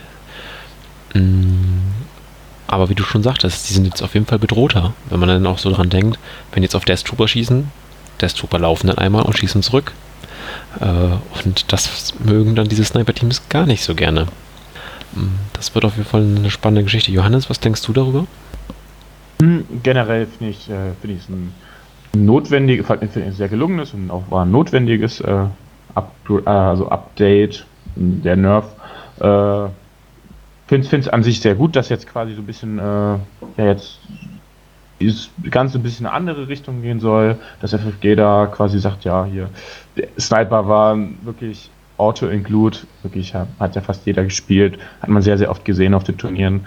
Ähm, Finde ich cool, dass die da sagen, ja, wir würden auch gerne was anderes sehen, wir wollen da versuchen, das ein bisschen, ja, quasi ein bisschen schwächer zu machen, um halt auch den anderen äh, Einheiten auf diesem Slot die Möglichkeit zu geben, wieder in die Listen reinzufinden. War es ja so, ja, ich kann, ich kann jetzt keine Wookies spielen, ich kann jetzt keine äh, Pathfinder mit reinnehmen, so, weil ich brauche ja meine drei Sniper, weil die einfach zu gut sind für ihre Punkte, für ihre Aktivierung. Und ich glaube, das ist äh, sehr, sehr gelungen, auch mit der Reichweite 5, da einfach zu sagen, äh, ja, hier, sind trotzdem noch gut, sind trotzdem noch spielbar, aber äh, insgesamt haben sie sich alle sehr, haben sie sich sehr gut angepasst und macht ja jetzt auf jeden Fall Spaß, um ein paar Listen zu planen äh, ohne Sniper. Mhm. Also bei mir war es auch so, dass ich teilweise gesagt habe, oh, jetzt nehme ich halt keine zwei Sniper-Teams mit, sondern nehme dafür eine starke, große Einheit mit, die halt ganz andere Kampfkraft mitbringt und ganz andere Aufgaben erfüllen kann. Habe aber auch immer ein bisschen geguckt von den Slots. Wenn ich dann, keine Ahnung, was jetzt war, aber angenommen, meine Kernslots sind schon voll, ich habe ähm, zwei Commander und Operative oder nur zwei Commander, je nachdem welche es waren, dann passt natürlich zwei Sniper oder passt manchmal zwei Sniper noch rein. Die würde ich dann nicht durch einmal Pathfinder mit ähm, ja, PAO oder ersetzen, sondern lieber die beiden Einheiten nehmen, dass ich auch da zwei Tokens halt in dem Slot habe. Ähm, anders sieht es dann aus. Ähm, wenn ich dann schon eh eine Elite-Einheit habe, dann würde ich dann vielleicht lieber Pathfinder oder große Kommandos mitnehmen, die ich ja eh immer sehr gerne spiele, oder halt, äh, gut, ich spiele weniger Wookies, aber würden halt passen immer noch. Und ähm, die könnten dann, wie gesagt, ganz andere Aufgaben übernehmen, je nachdem, was ich dann auch brauche. Ich habe es aber auch schon mal gehabt, da wollte ich eh eine Elite-Einheit mitnehmen und dann passte halt das eine Sniper-Team dann immer noch gut rein und würde ich dann an der Stelle dann auch bevorzugen gegenüber, sag mal, einer anderen 50 Punkte Aktivierung oder 55 Punkte Aktivierung. weil die dann, das Pierce ist dann immer noch gut. Ähm, ist aber wie gesagt auch einfach die Frage, was brauche ich? Manchmal brauche ich dann auch den nackten ATRT, der vielleicht irgendwo ein bisschen in den Nahkampf rumstampft. Ja, genau. Aber ich glaube, da sind wir uns alle einig, dass an sich eine gute Änderung war und dass sie notwendig war, dass wir jetzt Ja. ein bisschen andere, andere Listen sehen werden. Also ich finde, ich finde es gut, ich finde es erfrischend, dass da jetzt ein bisschen neuer Wind reinkommt. Mhm, genau, sehe ich auch so. Janik hatte noch einen wichtig- wichtigen Punkt angesprochen, und zwar die Saboteur-Teams. Ähm, und da halt dementsprechend auch die Notfallstims, die den ja sozusagen äh, ihr Leben fast verdoppelt haben, von zwei Lebenspunkte auf vier, zumindest kurzfristig. Kostet jetzt vier Punkte mehr, das Team kostet vier Punkte mehr, sind acht pro Team, also acht Punkte pro Team wird's jetzt teurer. Ähm, die wurden eh schon nicht so häufig gespielt. Klar, wir hatten auf der Weltmeisterschaft hatten wir jemanden, der sie gespielt hat. Auch beeindruckende Leistung und hat gezeigt, was man mit viel Übung hinbekommt. Aber dann seine Liste jetzt einfach 24 Punkte teurer. Und das für eine Einheit, die man vorher schon selten gesehen hat. Ich glaube, oder ich würde die Saboteur-Teams sogar als größte Verlierer dieser Änderung sehen. Sind so ein bisschen unter die Räder gekommen, muss man zugeben. Ja, also es ist halt auch leider irgendwie ein bisschen unverständlich, warum das Scout, äh, das Strike-Team die Punkterhöhung bekommen hat und nicht die Sniper-Karte, weil äh, die Sniper waren ja eigentlich eher das, was am meisten abusive genutzt wurde. Und der Saboteur ist halt einfach selten genutzt worden und jetzt wird er halt einfach gar nicht mehr vermutlich auftauchen. Hm. Ja, vielleicht ändern sie es nächstes Jahr dann nochmal, wenn sie gesagt haben, ah, eigentlich schade um den Saboteur. Sie wollen jetzt ja jedes Jahr die Punkte ein bisschen anpassen, was ich auch gar nicht so schlimm finde. Ähm, halbjährlich hätte mich gestört, aber jährlich, und wenn sie es so einem, das hier hatten sie ja sogar noch als große Änderung betitelt, wenn die anderen sogar noch kleiner ausfallen, dann stört es mich gar nicht, dann finde ich das sogar sehr gut. Ähm, Johannes, was denkst du zu den Saboteuren? Ja, finde ich, finde ich sehr schade. Ähm, in sich fand ich, fand cool, wenn jemand gesagt hat, jo, ich spiele die Saboteure, ähm, übt damit richtig, dass ich die dann auch richtig gut einsetzen kann. Hab auch selber schon äh, Schwierigkeiten gehabt auf Turnieren gegen eine Liste mit Seps. Ähm, ja, finde ich schade, dass die da jetzt so drunter leiden. Ich hab, konnte mir nur, das einzige Erklärung war, sie wollten halt die Sniper-Gewehr Ausrüstungskarte nicht teurer machen, um die Kommandorobellen und die Scouts in den großen äh, Squads nicht teurer zu machen. Hm, Hat aber gleichzeitig gedacht, sie machen dafür dann den Minenwerfer ein bisschen billiger. Aber dann hätte natürlich, das wäre dann natürlich dann die billigste Einheit gewonnen, dann wäre jetzt vielleicht passieren können, dass sie zu oft gespielt wird. Und so ist es, ist es schade, weil ich glaube auch, die selbst sind fast unspielbar. Weil, wenn du so ohne Stims spielst, sind sie auch mega anfällig gegen sowas wie Tauntons, weil die einfach so weit kommen und dann kriegst du es halt nicht immer hin, die, das zweite Modell zu verstecken, dass du nur ein Modell verlieren kannst. Und da glaube ich, das ist schon, bräuchtest schon mega viel Glück in deinem Gelände, in deinen Aufstellungen, dass du mit den Seps wirklich das erreichen kannst, was du davor erreicht hast. Hm. Und ich glaube auch, dass die werden vielleicht bestimmt nochmal anpassen dann im nächsten Jahr, weil eine Einheit, die man dann gar nicht spielt, das ist bestimmt auch nicht in deren Interesse. Mhm.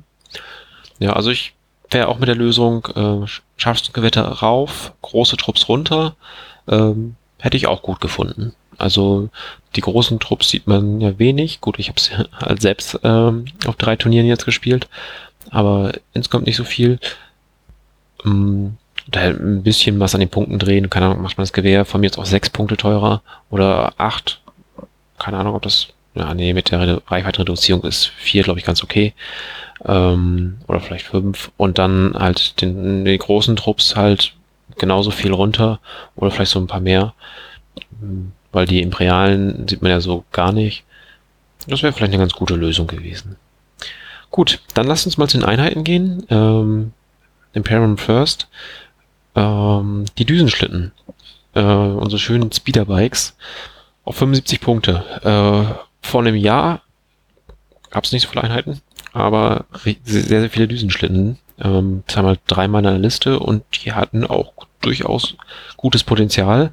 Und dann kamen die Sniper und da haben sie doch gelitten. So, die Sniper sind jetzt teurer, schwächer geworden, Düsenschlitten günstiger. Denkt ihr, ähm, das macht die wieder, ja, valide? Werden wir sie häufiger auch im Turnierumfeld sehen? Äh, Johannes, du darfst mal zuerst diesmal. Hm, Ich sehe es genauso. Ähm, ja, äh, Spikes, am Anfang musste man sie ja spielen, als es die Grundpackung gab. Dann war oft so, dass ich dann gegen eine Liste gespielt habe, wo drei Bikes drin waren und das war nicht schön ganz oft. Äh, ja, dann kamen die Sniper, wurden sie seltener gespielt, dann kam Boss, da wurden sie gar nicht mehr gespielt, weil der Boss, Boss hat natürlich Sniper, äh, die Bikes auch sehr, sehr leicht rausgenommen, sehr, sehr gut bedroht. Ähm, aber natürlich, diese 15 Punkte, das ist natürlich ein, das ist auf jeden Fall sehr viel, vor allem wenn du drei spielst, 45 Punkte mehr, äh, ist ein riesen, äh, riesen, riesen Buff. Und genauso wie du vorhin gesagt hast, es kann sein, dass Boss ein bisschen weniger gespielt wird, es kann sein, dass Sniper ein bisschen weniger gespielt wird. Und zack, hast du auf jeden Fall die Lücke wieder für die Bikes. Ähm, ich glaube auf jeden Fall, dass, dass da ähm, viele Imperium-Spieler da drüber nachdenken, da ein bisschen was auszuprobieren. Und ich kann mir gut vorstellen, dass das sich so entwickelt, dass äh, Bikes wieder spielbare Einheiten werden, weil es auch jetzt dadurch, dass du jetzt diese Punkte ähm, erst äh, weniger zahlen musst, auf jeden Fall wieder mehr Aktivierung kriegst, kannst die Bikes bisschen später aktivieren, das heißt, die überleben länger und also es sind ja viele, viele Kleinigkeiten, die dann damit dranhängen. Hm. Janik, die Düsenschlitten eine Option für dich? Ja, ich denke auch mit dem Punkte, mit der Punktereduzierung, da sind die schon wieder deutlich spielbarer als vorher. Und auch, auch die profitieren natürlich dadurch, dass jetzt dieser Langstrecken-Com-Link auch nochmal fünf Punkte runtergeht. Das heißt, ich kriege den jetzt für äh, 85, nee, für 80 statt ähm, vorher 95 Punkte. Also stimmt, der, der ist ja auch ganz 100, ne? ja, ja. ja. Das ist, das ist halt, äh, da kann ich halt die Speederbikes dann auch sehr autonom zum Flankieren nutzen, weil sie sich ja selber Befehle geben können. Das macht sie schon deutlich spielbarer als vorher, denke ich. Mhm. Ja, also ich kann es mir auch gut vorstellen. Wir hatten ja auch mal vor schon ein bisschen her äh, eine eine Rückblende über die äh, Bikes gesprochen, über die Speederbikes. Haben gesagt, okay, man, man kann mit denen auf jeden Fall was machen. Johannes auch sagte, Bosk war da wieder ein Problem, der hat dann auch wieder ihre Decke ignoriert und ähm, so ganz gut weggeschossen. Aber allein auch, dass jetzt die Scharfschützen nicht aber in Runde 1 sagen können, hier, ich äh, schieße da mal eben drei Lebenspunkte raus und damit ist ein Schlitten weg. Ich glaube, das macht schon einen großen Unterschied. Und ähm, wer sie mag, kann auf jeden Fall hier mal ein bisschen mit denen üben und wird, denke ich, auch gute Ergebnisse einfahren, weil sie haben echt gute Kanonen vorne vorgeschnallt. Und wenn es sein muss, können sie auch ringsum schießen mit ihrer Pistole. Ähm, da kommt was zusammen und vielleicht auch wieder das neue Com-Upgrade äh, wenn sie nicht allzu weit vom Commander wegfliegen, dann kriegen sie auch noch da den Aim-Token, ähm, können nach ihrer Pflichtberufung selbst nochmal aimen und damit zwei Aim-Token irgendwo raufschießen. Da kommen schon eine Menge Treffer bei rum. Oft aus äh, Schusswinkeln, wo es keine Deckung gibt. Also da sehe ich auf jeden Fall Potenzial. Vielleicht nicht für die dominierende Liste, aber auf jeden Fall für eine Liste, die man äh, erfolgreich spielen kann. Jo, dann lasst uns aber mal zu einem ganz anderen Brocken kommen und äh, einer großen Änderung. Da haben wir den ATST. Deutlich günstiger geworden, sonst unverändert. Mm, dann fange ich diesmal einmal an und äh, schicke nicht immer euch vor. Ich fand den ATST im Vergleich zum Panzer nicht deutlich schlechter. Ähm, ich habe mal ausgerechnet anhand der Lebenspunkte und Rüstungswürfe, äh, wenn die durchschnittlich fallen, dann ähm, bräuchte man irgendwie nur einen halben Crit mehr, um den ATST kaputt zu machen im Vergleich zum Panzer. Auf der anderen Seite, jeden Lebenspunkt, den man beim Panzer repariert, äh, ist deutlich wertvoller als beim ATST.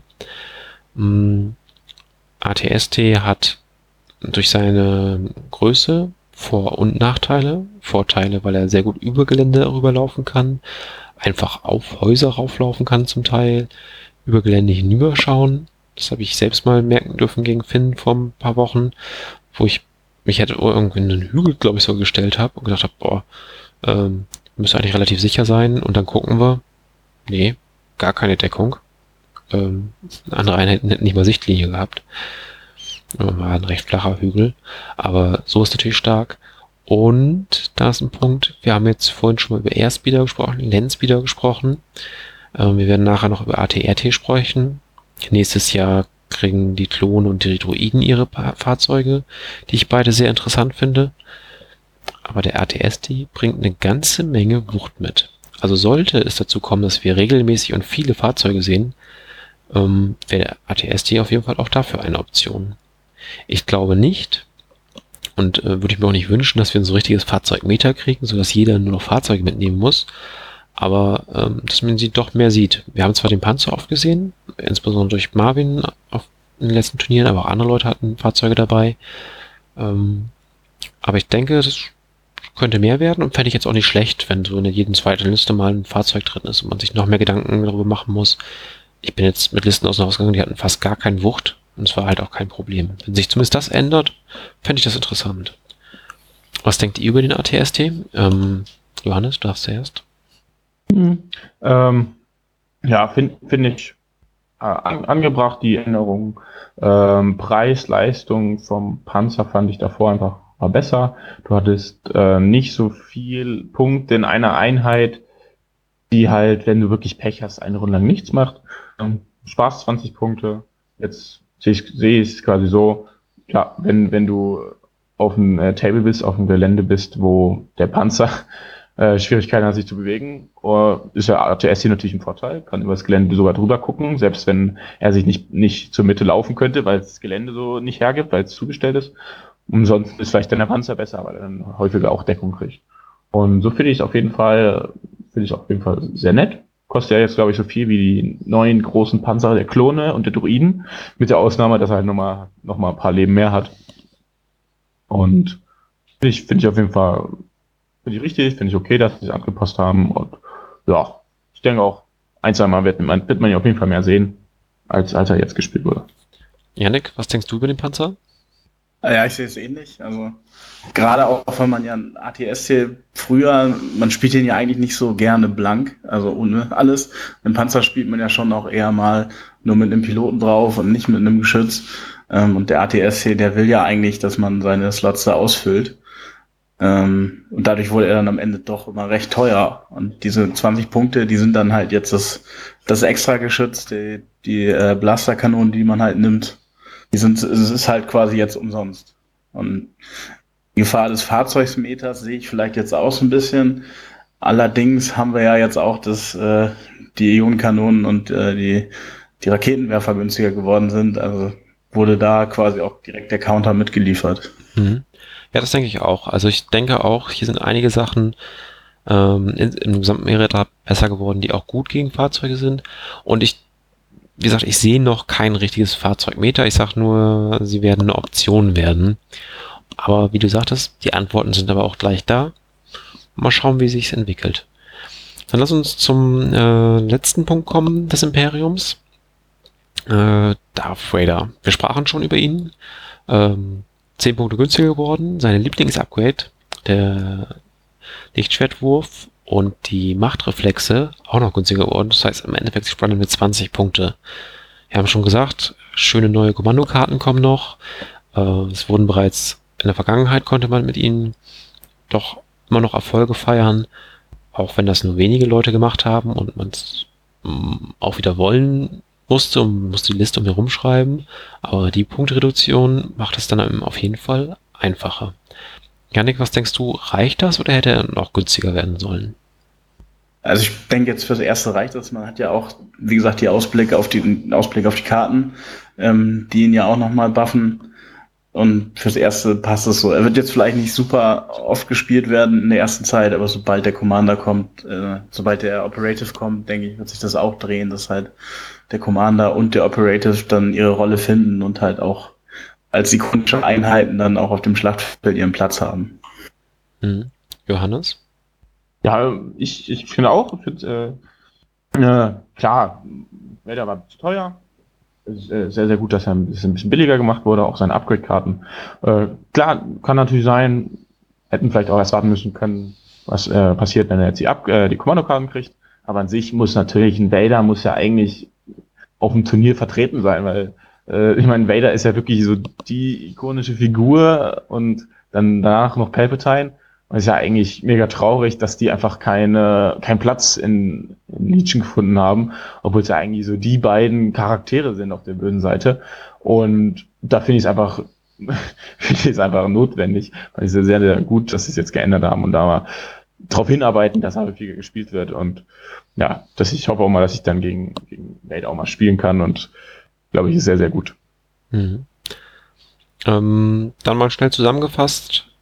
Wollt ihr was zum Raketenwerfer oder den, den Ionentruppler sagen?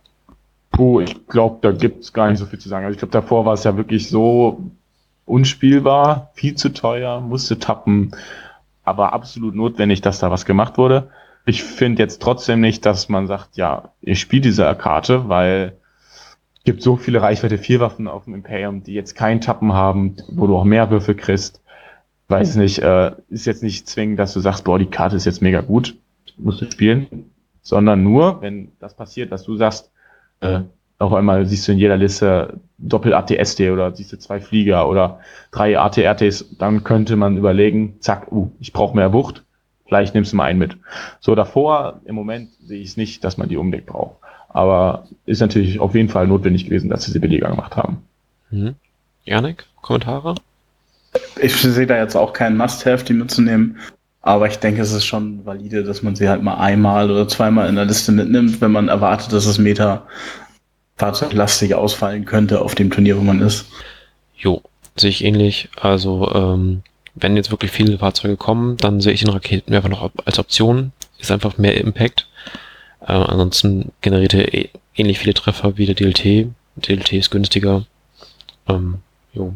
Der Iontruppler ist noch eine andere Geschichte. Äh, der hemmt Fahrzeuge wirklich, also wenn sie kommen sollten und das ja nicht nur die gepanzerten, sondern alle. Und ich kann mir durchaus halt vorstellen, dass wir ähm, halt ATRTs und so, gut, der ist auch gepanzert, ähm, aber auch Speederbikes zum Beispiel, dass wir sowas sehen werden. Und halt auch die Druiden. Und wenn Druiden gut werden, durch welches Upgrade auch immer, und wir auf einmal ein Drittel Druidenlisten auf Turnier haben, dann kann man den auf jeden Fall mitnehmen. Und zwar, weil ich brauche aber in der Einheit keine Aktion fürs Schießen. Ich kann also ähm, die Waffe wieder bereit machen, machen Move und schieß. Und ähm, das funktioniert dann, glaube ich, dann ganz gut. Und der bringt dann also was darauf mit rein, weil Reichweite 3, das ist dann schon echt gut. Okay, dann gehen wir mal zu den Rebellen.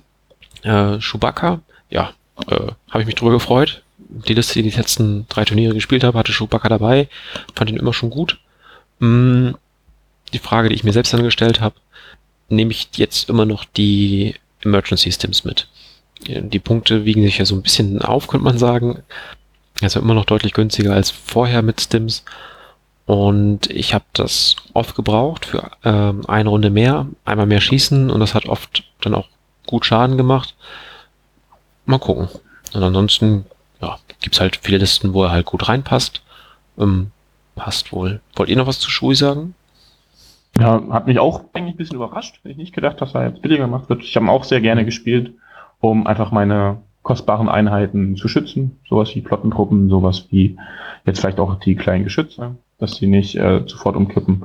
Äh, aber warum nicht? Man, ich will mich nicht beschweren. mhm.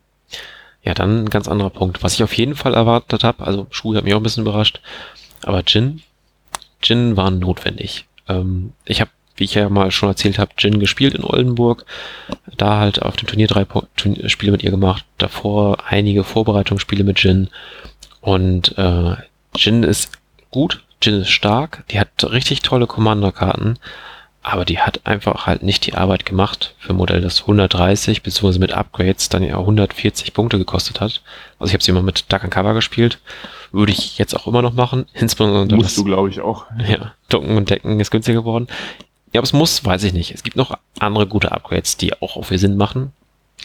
Und äh, es gibt ja Tricks, und Wege, Jin auch anders Suppressive zu geben. Zum Beispiel, indem man mit ATRTs rüberläuft oder Towntowns rüberreitet und sowas.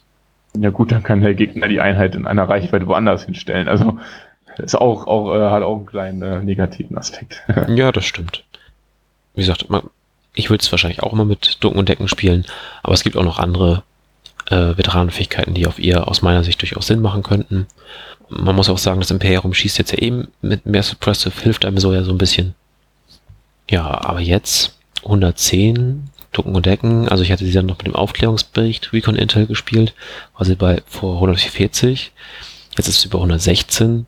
Das ist ein gewaltiger Punktunterschied. Und das Problem war eigentlich auch immer nur, sie hat halt nicht so viel Schaden ausgeteilt, dass ihre Punkte sich auch nur ansatzweise rechtfertigen. Aber für die Punkte auf Missionsziele war sie super. Wie gesagt, die Karten, ähm, auch was zum Beispiel mit der Dreier-Pip, die sieht meist gar nicht so beeindruckend aus. Ja, hier, ich gebe den Leuten irgendwie einen Suppression-Token und äh, die müssen nicht testen, die sind einfach sozusagen ein bisschen immun. Ja, was macht das schon? So bis man dann sieht, okay, die Flottentruppler bekommen jetzt einen Token, haben dadurch leichte oder manchmal dann auch sogar dann schwere Deckung.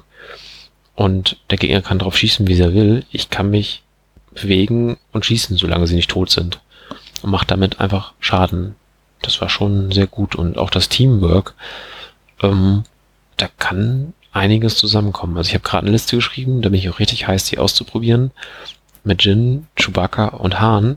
Und dann habe ich eine Runde Super Teamwork. Aber da ist doch, glaube ich, ein, ein Cap gegeben, oder nicht? Weil ich glaube, Teamwork ist doch, wird doch begrenzt von einer Fähigkeit, also von einem Marker, den du durch eine Teamwork-Fähigkeit gekriegt hast, oder nicht? Dann kann das sein, habe ich nicht gelesen, werde ich. Aber es, äh, es geht natürlich, prüfen. wenn du ja, ich, ich bin mir nicht ganz sicher. Ich habe da auch schon drüber nachgedacht. Aber wenn du jetzt zum Beispiel, du nimmst die Karte von Jin, mhm. Teamwork, und packst, packst es auf Solo, dann kannst du nicht mit Jin dir ein Aim nehmen. Dann kriegt, kriegt zwar Solo ein Aim, aber dann kriegt nicht Chewie den Aim. Okay. Aber wenn du mit Solo ein Aim nimmst, dann kriegt Chewie und und Jin den Aim. Also ist so, so, eine kleine Hürde gibt's da, aber an sich kann man trotzdem nutzen, das stimmt. Mhm. Gut, äh, werde ich nachlesen und äh, dann bei Facebook unter dem Post der Folge mal runterschreiben. Genau, gut. Ähm, was denkst du denn zu Jin, so als Rebellenspieler? Ja, so davor war einfach wirklich das Problem, ja, sie war einfach viel zu teuer. In dem Szenario, wo man die fünf Marker aufheben muss, ihr Cover the Supplies, war sie natürlich super. Da hat, hat sie natürlich ein, dadurch, dass du direkt in der Mitte stehen kannst, wenn du blauer Spieler bist, den Marker aufheben kannst, konntest du dir einen riesen Vorteil erarbeiten. Man muss es dann nur quasi defensiv dann versuchen, das Spiel dann über die Runden zu kriegen. War aber natürlich trotzdem, war ja an sich kein, war jetzt nicht unbedingt eine schöne Spielweise. Ne? Das war, war natürlich effektiv. Aber in den anderen Szenarien war es halt sehr schwierig, weil sie für ihre Punkte niemals den notwendigen Schaden rausgeholt haben, um das irgendwie zu rechtfertigen. Mhm. Und jetzt hast du halt die Möglichkeit, hier ich, quasi für die, ihre 100, 116 Punkte, ist natürlich ein Riesenunterschied. Ne? Da kannst du auf jeden Fall da nochmal vielleicht eine Aktion mehr reinkriegen insgesamt oder hast dann halt viel mehr Feuerkraft auf anderen Einheiten. Und finde ich, finde ich auf jeden Fall sehr witzig. Ich habe auch schon eine Liste geschrieben, die ich dann beim, beim nächsten Zeitevent von dem Turnier vielleicht nutzen werde oder so. Äh, da habe ich schon überlegt. Und was ja natürlich auch jetzt funktioniert, du kannst natürlich diese Teamwork-Fähigkeit mit einem Veteranentrupp nehmen, weil dann kriegst du ja sofort bei der Aktivierung kriegst du ja schon den Dodge-Marker, weil du ja auf den Veteranen den Dodge-Marker kriegst, weil du Befehl gekriegt haben. Mhm. Also hast du natürlich ganz, hast auch eine kleine Kombination mit den neuen Veteraneneinheiten. Ja, die ich stimmt. auch sehr witzig finde. Gute Kombi. Was man bei Jin mit dem äh, Cover Supplies äh, nicht vergessen darf, wenn man sie als erstes aufstellt und so noch an den Marker rankommt, kann der Gegner die ganze Armee, also seine gesamte Armee so aufstellen, dass sie in Runde 1 Jin einfach erschießen. Mm, klar kann man halt eine Einser-Pip spielen und dann versuchen mit Jin noch schnell wegzukommen. Oder halt einfach ihren Command-Token geben und dann als zweite Aktivierung und hoffen, dass der Gegner es nicht schafft, mit einer Aktivierung sie totzuschießen. Aber das ist immer riskant. Ähm, und wenn man sie nicht am Anfang aufstellt, dann reicht dem Gegner eine Einheit, die irgendwie Scouten hat und nach vorne geht und schon kommt man irgendwie nicht mehr an die Marker ran. Das ist gar nicht so leicht, wie man sich es angehört hat. Also wie gesagt, ich habe sie ja da viel gespielt. Aber man hat ja auch, wenn man zum Beispiel Vaporatoren spielt, da steht sie einfach in Runde 1 und kann schießen und schon einmal reparieren. Äh, das ist auf jeden Fall gut. Oder sie nimmt auch sonst schon Positionen auf dem Haus ein, von wo aus sie dann in Runde 1 schießen kann und schwere Deckung hat. Da gibt es durchaus gute Sachen. Und was ja auch noch ist, sie hat ja durch ein vorheriges Errata, darf sie ihre Regel, mit der sie ja mehr Schutzwürfel bekommt, mehr weiße Würfel pro ähm, Niederhaltenmarker, jetzt auch im Nahkampf benutzen. Ich habe das aus Versehen mal gespielt, weil ich die Regel nicht vernünftig gelesen hatte und habe da einen Angriff von Luke überlebt, weil äh, Luke hat zwar Pierce, aber wenn man mit vier zusätzlichen Würfeln ähm, einfach auch zwei zusätzliche Schildsymbole würfelt, dann war das relativ egal. Oder dazu halt ein, zwei Leben, zwei, drei waren es glaube ich eher verloren. Und ähm, dann stand sie da. Das war durchaus befriedigend. Mhm. Ja, also das war so das Problem, was ich auch natürlich gesehen habe, wenn ich sie selber gespielt habe, wenn, wenn mein Gegner sie gespielt hat. ja, schön und gut mit ihrer hohen Verteidigung, wenn sie erstmal ein paar Niederhalten hat. Aber wenn du sie im Nahkampf bindest, dann ist sie halt dann sehr schnell auch mal weg und mhm. vor allem gegen sowas wie Luke, weil du dich ja vor dem nicht verstecken kannst, obwohl du ja mit Jin eigentlich auch nah an dem Gegner sein willst. Und da klar, da war natürlich ein Riesenproblem und haben sie natürlich jetzt mit der kleinen Änderung haben sie das natürlich jetzt behoben und ich denke, das tut dir auf jeden Fall gut, ihr und den Pathfindern, dass sie da auch im Nahkampf widerstandsfähiger sind. Und das ja so der Riesen, Riesenvorteil war von denen, dass sie an sich, wenn du wenn du es äh, richtig aufziehst mit den Dackencovern, wirklich sehr lange überleben kannst. Ich finde sie da auch sehr interessant gegen Towntowns mit ihrer Einser-Pip. Wenn man es da schafft, zweimal auf die auf eine Towntown-Einheit zu schlagen, verliert die Towntown-Einheit ja eine Aktivierung, weil die gute Dame hat ja Suppressive. Ähm, da kommen mit den ganzen schwarzen Würfeln, ja, kommt ja auch eine ganze Menge dabei rum an Schaden. Und äh, Towntowns, wenn die einen Nahkampf verlassen, dürfen sie nicht wieder in denselben Nahkampf reiten. Sprich, die haben dann auch äh, ihre Aufpralltreffer gar nicht. Und dann kann gegen die ähm, Attacken, normale Attacke der Towntowns hat sie ihre Zusatzwürfel. Das ist zwar jetzt nicht die super Kontereinheit, aber solide. Also kann man ein bisschen was machen, ne nehme ich an. Mhm, auf jeden Fall. Janik, hast du überhaupt schon mal gegen Jin gespielt? Tatsächlich schon mal. Und äh, das habe ich aber gewonnen. Also da habe ich auch eher so gedacht, dass Jin halt nicht so äh, super ist, weil sie halt dann irgendwie recht flott drauf ging. Das war jetzt geschenkt, so nach dem Motto. Ja, genau. sie infiltriert nach vorne und steht dann irgendwie versehentlich in meiner Gunline und tot. Ja, mhm. schade. Aber jetzt mit minus 20 ist sie sicherlich valider und 20 Punkte können gut in andere Sachen investiert werden. Mhm. Ja, also wie gesagt, fast 24. Andere, die halt auch von dem äh, Duckendecken profitiert haben, sind die Pathfinder. Deren Zusatzwaffe 6 Punkte runter, das heißt die ganze Einheit 10 Punkte günstiger. Finde ich richtig gut. Also die Landkonfig ist durchaus eine Überlegung wert, äh, weil man damit dann halt die Pathfinder so stellen kann, dass sie auf so Sachen wie Scharfschützen gleich in Runde 1 schießen können. Ähm, selbst durch äh, Ducken und Decken dann auch einen Scharfschützenschuss vielleicht mal überleben können. Mm, die haben durchaus eine Option. Ich fand die immer nur ein bisschen zu teuer. Und ich würde die jetzt sehr, sehr gerne ausprobieren. Ich habe ja auf der DM auch eine Plastik-Einheitenkarte von denen bekommen. Da habe ich noch gedacht, ach schade, dass sie nicht so gut sind. Jetzt sind sie eine Ecke besser geworden. Mal gucken, was man mit dem machen kann.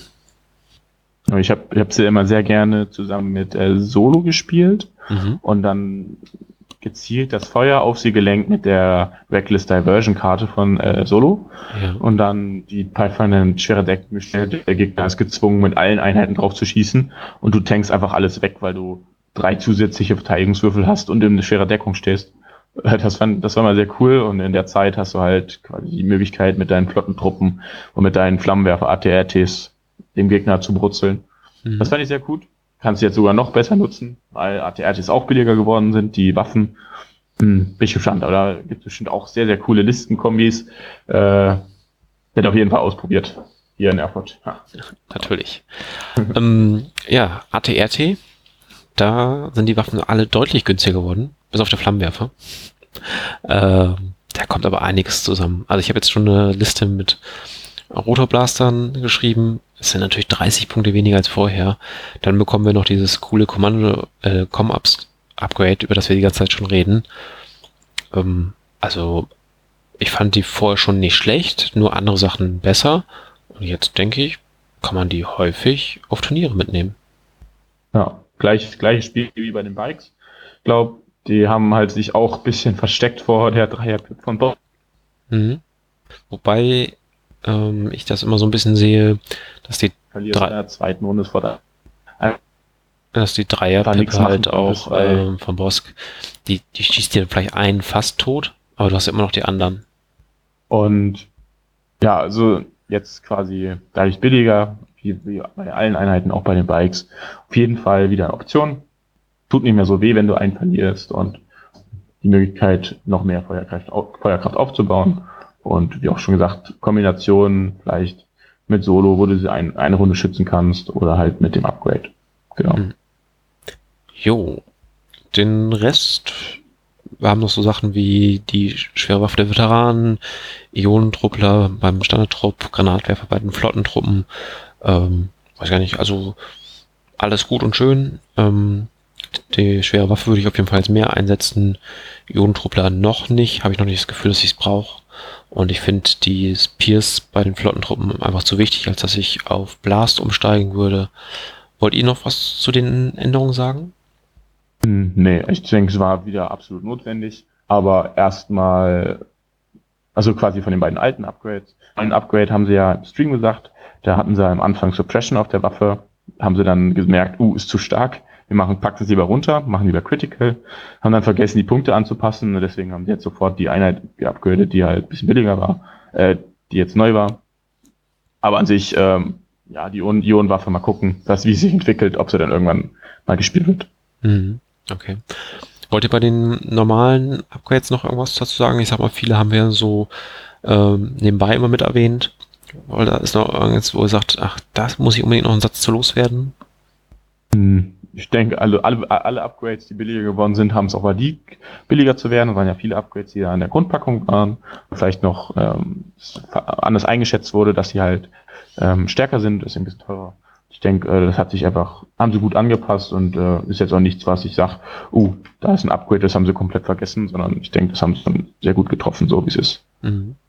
Ja, ich denke auch, dass einige Sachen haben ja am Anfang auch unter sich gut funktioniert dass man das auch im Fokus haben sollte. Also ich glaube, wäre der ATST von Anfang an 170 Punkte, da wären die ersten Monate vielleicht unschön gewesen und hätten einem auch äh, den Spaß an so einem tollen Spiel dann doch verdorben. Ähm, von daher ist das so wohl ganz gut. Äh, Yannick, hättest du etwas anders gemacht? Irgendeine Einheit teurer oder billiger? Ja, also in, in Summe muss ich sagen, dass ich es dass mich eigentlich alle Änderungen sehr gefreut haben, weil besonders ikonische Einheiten wie der ATST, Chewbacca, Jin, ähm, Darth Vader jetzt endlich mal wieder ein bisschen mehr Spielzeit finden werden.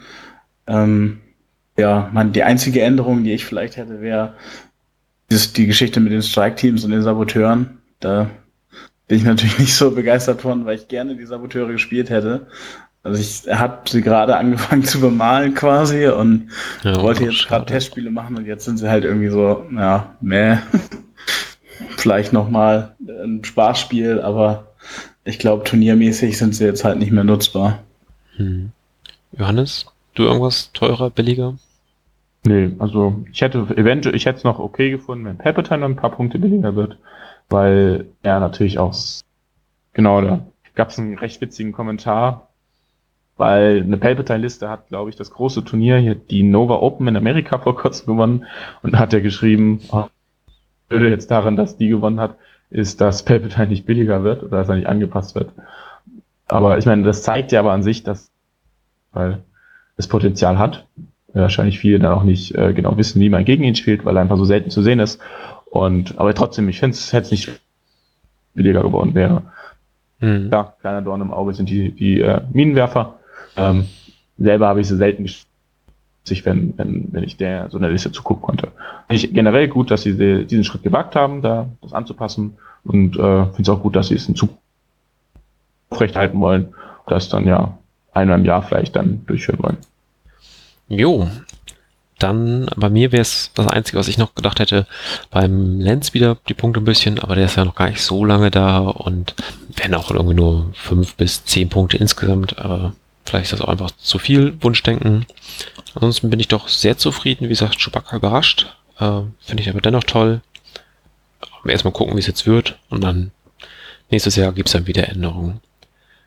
Seid ihr der Ansicht, dass es im Spiel irgendwelche Regeln gibt, die man ganz ändern sollte? Also nicht nur Punkte reduzieren, sondern wirklich eine Regel komplett anpassen? Also mir ist da jetzt erstmal nichts eingefallen.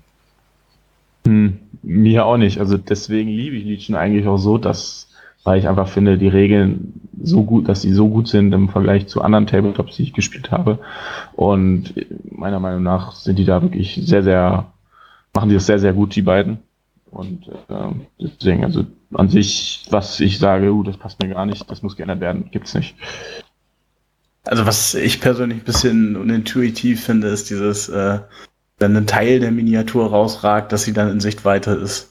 Das ist irgendwie ein bisschen gewöhnungsbedürftig. An der Regel könnte man vielleicht nochmal feilen, dass, keine Ahnung, die, nur die Base zu sehen sein muss und weil jeder baut irgendwie auch so ein bisschen an seinen Einheiten rum und dann haben wir halt jetzt ja auch irgendwie einen Obi-Wan neu oder halt eine Sonderfigur äh, Darth Vader und die sind dann größer und dann aber weniger spielbar, dadurch, dass sie größer ist. Das finde ich irgendwie nicht so passend. Ja, äh, ich verstehe, was du meinst. Also Umbauten finde ich auf jeden Fall auch toll und bin ein großer Freund von. Aber auf der anderen Seite ist es halt schwer zu sagen. Sagt man dann, Kopf zählt, Torso zählt oder nur Base, weil wenn die Base hinter Barrikade ist, kann ich sie auch nicht sehen. Kann dann, also das geht ja auch nicht. Es ist halt schwierig zu machen. Und dann einfach zu sagen, wenn man was sieht, kann man drauf schießen. Das ist konsequent, unlogisch, aber konsequent. Ähm, wichtiger wäre mir da eher mal ein Statement dazu, inwieweit man seine Modelle überhaupt umbauen darf. Glaube, ich weiß nicht, ob es irgendwo steht, aber ich glaube, momentan ist es so, die Modelle müssen genau so gebaut werden, wie sie auf der Schachtel sind. Ansonsten sind sie für offizielle Veranstaltungen irgendwie nicht zugelassen. Also deutsche Turniere sind ja eh egal, kontrolliert keiner. Aber äh, mal genommen, ich würde mit meinen Modellen dann auf die Weltmeisterschaft fahren wollen oder sowas.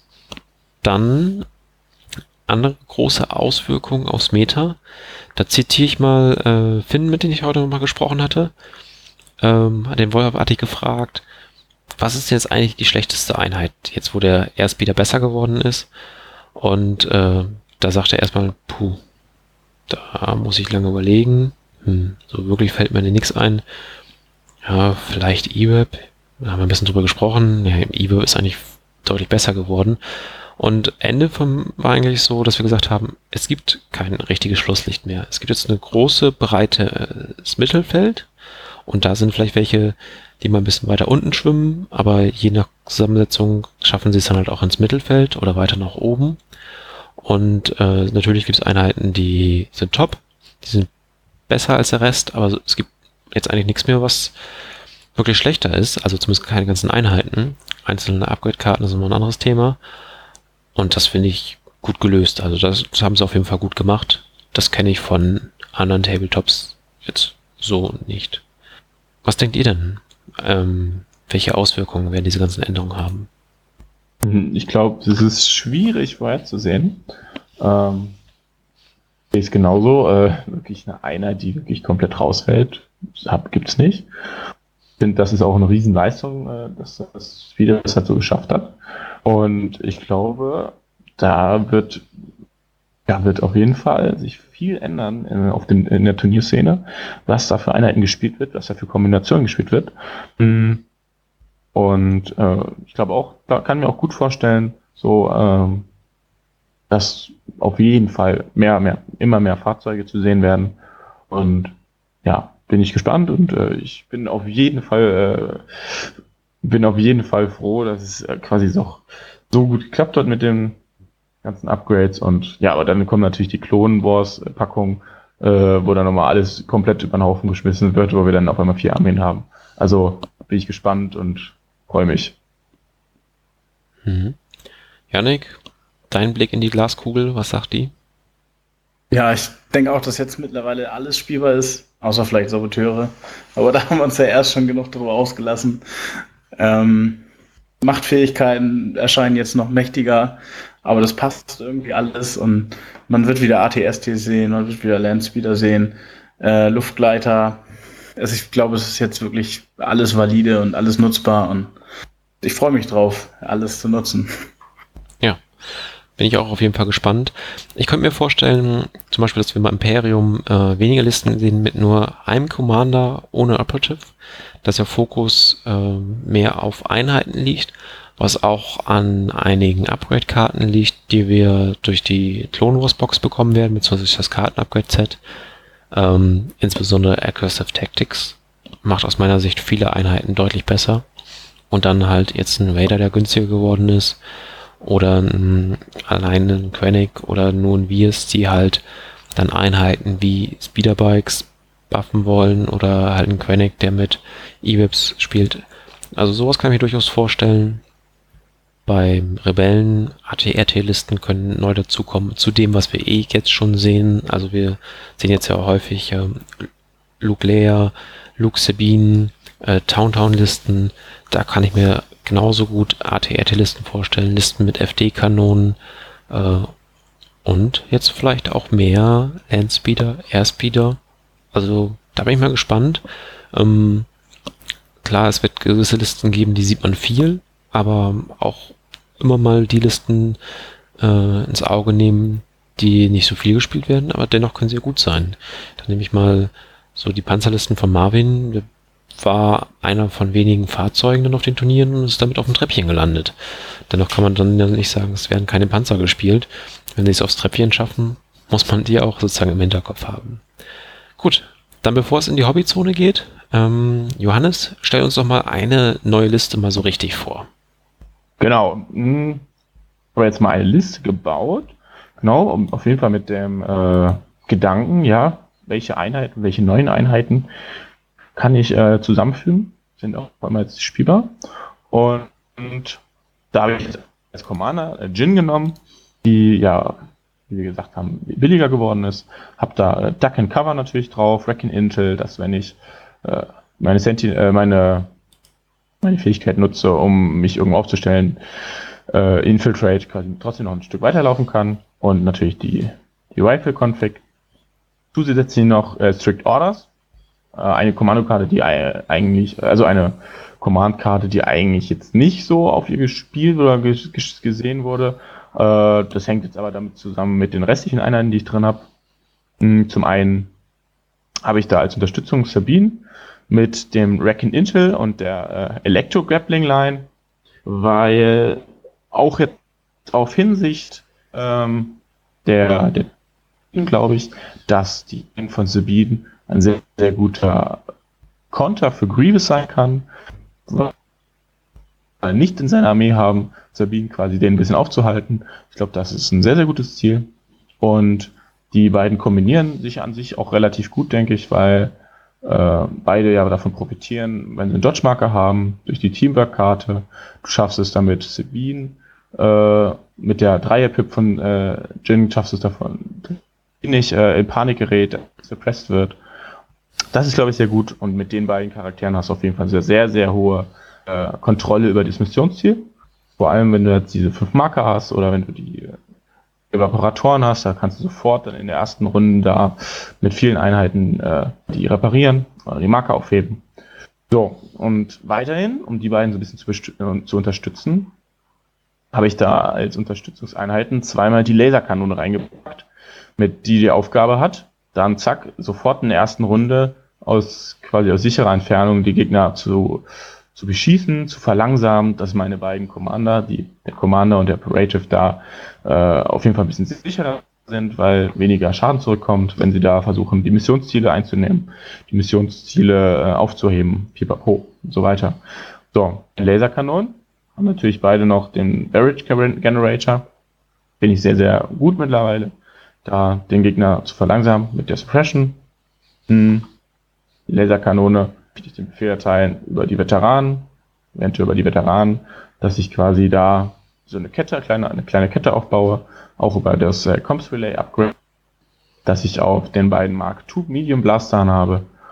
Und so habe ich auf jeden Fall eine sehr, sehr gute defensive Line mit den beiden großen Geschützen, mit den beiden kleinen Geschützen, den Veteranen, die ja jetzt auch die billigere schwere Waffe haben kriege ich äh, auf jeden Fall eine sehr, sehr gute äh, Gunline hin und die beiden sehr, sehr mobilen, sehr, sehr ja, missionszielstarken Commander, die dafür sorgen, dass ich quasi punkten kann. So, und ich glaube an sich, das ist auf jeden Fall eine Liste. Insgesamt habe ich elf Aktivierungen, hat mich noch ein Z6, ein Rebel Trooper mit Z6 reingepasst und zwei kleine Sniper, womit man auf jeden Fall sehr, sehr viel Utility hat und ähm, quasi ja auf die Missionsziele gehen kann und den Gegner sehr, sehr gut ärgern kann und trotzdem sehr, sehr sicher steht. Hm. Unterschied zur, zur alten Punkte, zur neuen Punkte sind jetzt 32, was jetzt quasi anderthalb schwere Waffen sind oder eine ganze Aktivierung, die ich weniger gehabt hätte, jetzt nach den alten Punkten. So ist es wirklich so, dass ich, glaube ich, eine sehr, sehr starke, Feuer, was an Feuerkraft angeht und trotzdem noch sehr, sehr gut, was die Missionsziele. Ähm, könntest du dir vorstellen, dass du eventuell zu wenig Würfel insgesamt hast, wenn man dann zum Beispiel drüber nachdenkt, Äh, Sabine schießt zwar zweimal, aber oft bleibt äh, viel bei ihr in Deckung hängen und dann kommt dann nur so ein Crit oder so durch. Ähm, Jin, ja, macht oft auch mal nur zwei Treffer, einer geht dann auch in die Deckung. Ähm, dann hast du ja natürlich die Veteranen, die richtig raushauen, die FD-Kanonen, die haben auch einen großen Würfelpool. Aber dann die Mark II schon kleineren können auch nicht laufen und schießen und die Sniper haben auch nur einen kleinen Pool. Dass es dann vielleicht einfach mal zu wenig Würfel sind, um den Gegner wirklich überhaupt vernünftig runterzuschießen? Klar, ich habe natürlich jetzt nicht die, die Liste hier zusammengeschrieben, die die größte Feuerkraft hat. Ähm, würde ich natürlich damit ausgleichen, zu versuchen. Ich habe natürlich auch nur, ich habe eine 794 Punkte nur.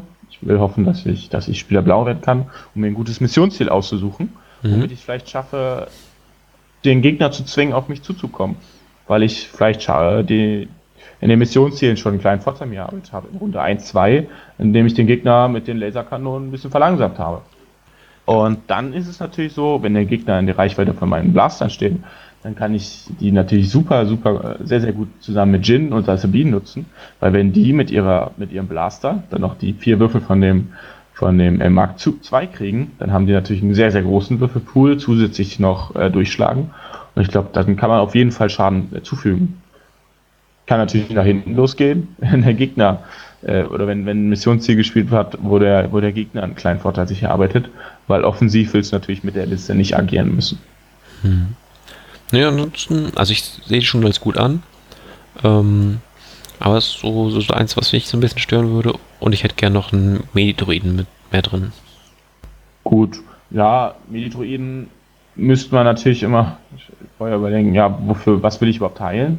Mhm. Klar, ich hätte natürlich jetzt Sabine, die vielleicht geheilt werden müsste, wenn ich, äh, wenn sie viele Treffer abkriegt. Aber ansonsten sind es natürlich auch, wären es natürlich in der Liste 18 Punkte, die auch nicht mitkämpfen mhm. in der, im ersten Moment. Und ähm, ja, das ist dann wahrscheinlich so ein bisschen subjektiv, dass äh, die Einstellung so wie, wie quasi mal so eine kleine Sicherheit noch im, Hinter, im, im Hintergrund zu haben. Ähm, wär, kann man auf jeden Fall bestimmt noch einbauen, wenn man vielleicht das mit 6 oder äh, so rausnimmt, ähm, um quasi da nochmal ein kleines Backup zu haben, falls man doch so die ersten äh, Verteidigungswürfe von Jin oder von Sabine verwürfelt. Mhm. Janik, was sagst du? Ähm, würdest du gerne mit deinen Imperialen dagegen spielen oder sagst du, ah, schon ein bisschen knifflig? Ja, die FD-Kanonen machen mir jetzt erstmal ein bisschen Kopfschmerzen aktuell, äh, dass sie ja jetzt auf Reichweite 5 schießen und meine Gunline ja nur bis 4 geht. ja, da würde ich mir irgendwas einfallen lassen müssen, wie und Suppressive, vergesst das nicht. Die umgehen kann bei der Liste. ja, das wird ist, glaube ich, eine Herausforderung. Andersrum halt, ähm, wenn er halt agieren muss, denke ich, dass ich einen guten Vorteil habe, weil er dann zu mir kommen muss. Und ja, ich weiß nicht, wenn Durchbruch so optimal ist oder wenn mehr Missionsziele zu kriegen vor ihm, halt die Frage, ob die dann genug Dampf hat, um meine Liste zu schlagen. Ja. Sollte auf jeden Fall mal getestet werden. Gut, dann lass uns mal in die Hobbyzone gehen.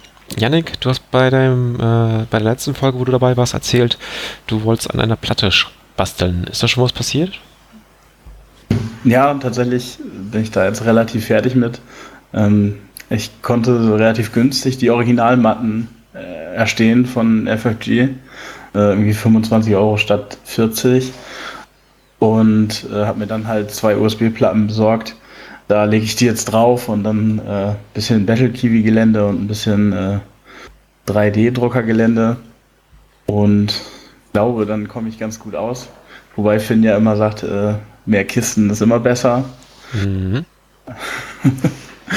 äh, ja, aber aktuell, man kann da ganz gut mitspielen. Ich habe da auch schon ein paar Spiele drauf gemacht. Macht Spaß, das klappt auf jeden Fall. Und aktuell habe ich mich jetzt dann ans Bemalen der äh, Short Troopers gemacht. Ich habe mir auch gleich direkt drei Einheiten gegönnt. Also dreifach bemalen die Einheiten. Zum Glück jetzt bald fertig und dann können sie endlich bespielt werden. Und ist das Gelände schon bemalt? Äh, das Battle Kiwi Gelände muss man ja im Grunde nicht bemalen. Sollte man aber. Ja, dann doch schöner aus. das steht noch an. da habt ihr mich erwischt. Nee, tatsächlich, ich habe das ja schon mal gesagt, ich finde, also, ähm, ich bin jetzt eh nicht so der größte Fan von den Lasercut, was ja Battle Cube ja ist, ähm, weil ich immer finde, dass das sieht man, ähm, das wirkt nicht so wie andere äh, selbst gebastelte Sachen oder auch wie aus dem 3D-Drucker. Ähm, aber das ist eine Geschmacksfrage, aber dann sollte man zumindest über die Holzkanten halt einmal rübermalen. Dass dann nicht, äh, keine Ahnung, bei dem Gebäude alles ist grau und dann sind da diese braunen Kanten. Das ist eine Geschmacksfrage, nehme ich auch an. Ja, ich, ich finde, die sehen schon relativ gut aus. Klar, sieht man es denen an. Und ähm, was mich bei dem Gelände auch immer noch ein bisschen stört, ist, dass es auch so ein bisschen verbrannt riecht. Äh, ob, sich das, ob sich das irgendwann mal gibt, aber also ich habe hier jetzt schon ein paar Teile relativ lange offen liegen und es riecht immer noch ein bisschen leicht verbrannt. Also also ich habe ein Teil, das habe ich jetzt gerade aus dem Schrank wieder geholt. Das habe ich seit einem Jahr. Und als ich es in der Hand hatte, roch ich es immer noch ein bisschen. Das muss man dann wohl hinnehmen. Wobei, es stand auch viel im Schrank. Also ich hatte es nicht so oft zum Lüften draußen. Jo, ansonsten noch bei dir irgendwas zu bemalen? Ja, äh, nach den Küstentruppeln geht es dann sicherlich irgendwann weiter. Ich hatte jetzt eigentlich gehofft, dass ich dann jetzt du zu bemalen hätte. Ähm, das hat ja leider nicht geklappt. Deswegen finde ich es eigentlich auch ganz gut, jetzt mal zwei Wochen, drei Wochen warten zu können, bis dann Clone Wars rauskommt und dann circa eine Million Druidenbeine aneinander kleben an meinen Händen. Ja. Deswegen bin ich ganz froh, dass jetzt erstmal ein bisschen Pause ist und ich ein bisschen sammeln kann, um für die Druiden bereit zu sein. Mhm. Johannes, was steht bei dir so demnächst an? Ja, ich bin, äh, ich war jetzt die letzten Wochen, die letzten Tage damit äh, beschäftigt, mich vorzubereiten für das Grand Tournament in London, was jetzt im Wochenende stattfindet. Und da geht es morgen auch schon los. Urlaub ist genommen und dann treffe ich mich mit den Jungs in Aachen. Und dann machen wir dann nochmal eine Generalprobe und dann geht es rüber nach London und versuchen da den, äh, ja, den Titel nach Deutschland zu holen. Mhm. Habt ihr auch gute Chancen, ne? Äh, 40 Leute haben ihre Listen eingeschickt und ich hörte acht deutsche Spieler dabei. Stimmt das? Ja, genau, das ist richtig. Und ja, genau, dann haben wir natürlich äh, mit voller Besetzung fahren wir dahin und äh, dann haben wir natürlich große Ziele. Mhm. Ja, Finn fliegt ja auch über. Ähm, drücke euch auf jeden Fall die Daumen, dass das klappt und dass ihr da Spaß habt. Jo, vielen Dank. Ähm, da kannst du eigentlich noch von deinem letzten großen Turnier erzählen. Wie lief es denn für dich auf der deutschen Meisterschaft? Mm, auf der deutschen Meisterschaft äh, habe ich dann meine erste Niederlage auf dem Turnier erlitten, äh, was außerhalb von Erfurt äh, passiert ist. Ähm, also in Erfurt war dann schon, war schon ein, zwei Mal. Aber in meiner Turnierkarriere ähm, außerhalb von Erfurt war das so der erste Dämpfer. Da bin ich gegen den, ja, den späteren deutschen Meister dann in der zweiten Runde gekommen. Und da habe ich dann, genau, habe ich gegen seine Boba, ne, seine VS Boba-Liste gespielt. Ich hatte mal äh, Tauntons da getestet.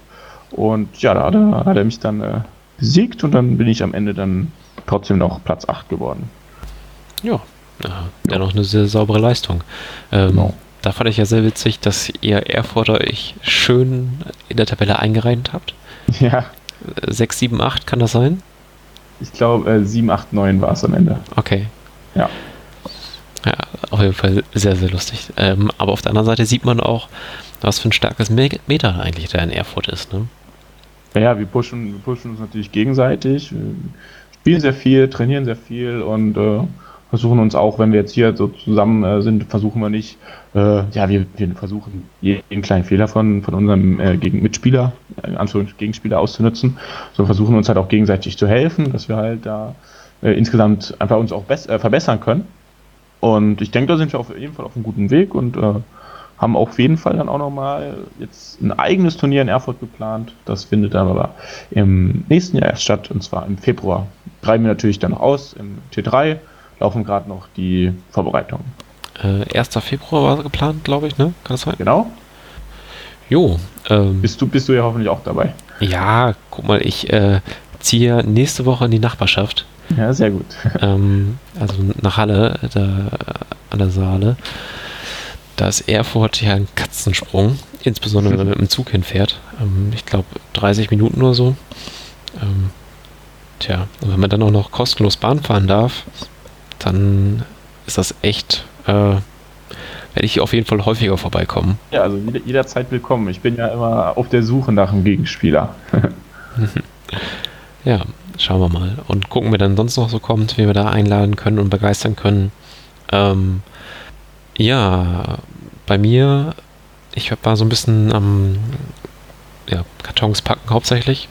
Ähm, hab nebenbei aber noch geschafft, äh, die Base für meinen Landspeeder fertig zu machen ähm, und für eine Box äh, Veteranen ist jetzt eigentlich auch so eine Fertigstellung.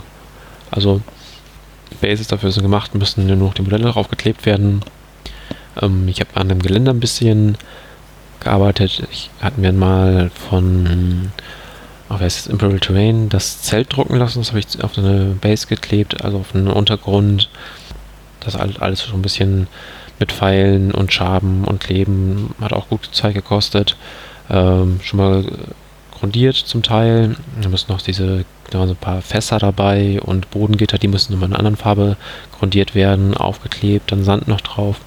Und ähm, da das für eine Platte ist, die ich mit Marvin gemeinsam mache, kriegt er den Rest und darf dann die Detailbemalarbeit machen. Ähm, und eigentlich wollte ich dann für Oldenburg zwei Platten fertig machen, aber es wird wohl nur die eine, die ich gemeinsam mit Marvin mache. Da als nächstes noch ein, Aving mache ich dafür noch fertig, der da landen kann. Will ich ein bisschen Gras basteln, aber das alles kommt erst nach dem Umzug. Ich werde mich dann auch äh, morgen noch die Folge hier schneiden und dann erstmal beim Podcast wahrscheinlich für zwei Folgen oder so mal wieder verabschieden. Aber ich denke, wir haben mittlerweile so ein großes Team, äh, dass das auch die Planung da auch durchaus in andere Hände gehen kann. So gucken, wie es mit der Aufnahme dann klappt, dass mal schön wird. Jo. Äh, Yannick, stehen bei dir noch irgendwelche Turniere an demnächst? Äh, tatsächlich überlege ich nach, äh, ich glaube in Gladbach ist das, ne? Dieses Turnier von, von den, den Würfelgöttern Würfel. zu fahren. Ja, genau. Ja. Ähm, muss ich mal gucken, wie das zeitlich passt. Dann habe ich gesehen, dass jetzt äh, äh, ich glaube, in zwei Wochen äh, in Itzehoe noch ein Turnier ist. Das ist bei mir auch relativ nah dran. Das kann man dann auch mal mit abfrühstücken mal sehen, wie da so die Community ist. Äh, ja. ja. also ich kenne Itzehoe noch von früher. Ich war da mal vor Jahren in der Nähe auf dem Lehrgang, bin da vorbei, häufiger vorbeigefahren. Und ich war da auch mal mit Finn auf dem 40k-Turnier. Ähm, wenn das immer noch derselbe Laden ist, davon gehe ich mal aus, dann war das eigentlich echt cool. Also äh, vorne halt Laden, hinten großer Raum, wo ganz viele Platten standen. Ähm, tolle Leute, kann ich nur empfehlen. Also, wie gesagt, ich gehe einfach mal davon aus, es sind immer noch dieselben. Ähm, sollte man sich auf jeden Fall antun. Und von dir ist ja noch mal ein bisschen kürzer als von Oldenburg. Kannst du mal hinfahren und berichten, wie es da so ist. Ja, genau. Ich finde auch gerade irgendwie so, äh, Schleswig-Holsteiner Community hört man auch nicht ganz so viel von. So Hamburg ist ja äh, durch No Pain, No Game relativ vertreten und Oldenburg ja auch, aber so Schleswig-Holstein, da hört man irgendwie recht wenig von gefühlt. Mhm. Also bin ich echt gespannt, was da Leute sind, wie da gespielt wird und mal sehen, was da so abgeht. Und dann als nächstes steht ja auch das große Turnier in Oldenburg an, wo ich dann auch versuche, einigermaßen gut abzuschneiden. Ja, das ist für mich eigentlich auch schon so, das auf jeden Fall das nächste Turnier. Also vorher wird für mich nichts kommen und alle Listen, die ich jetzt schon schreibe, sind so mit dem Ausblick auf äh, Oldenburg, so werden alle Karten bis dahin da sein.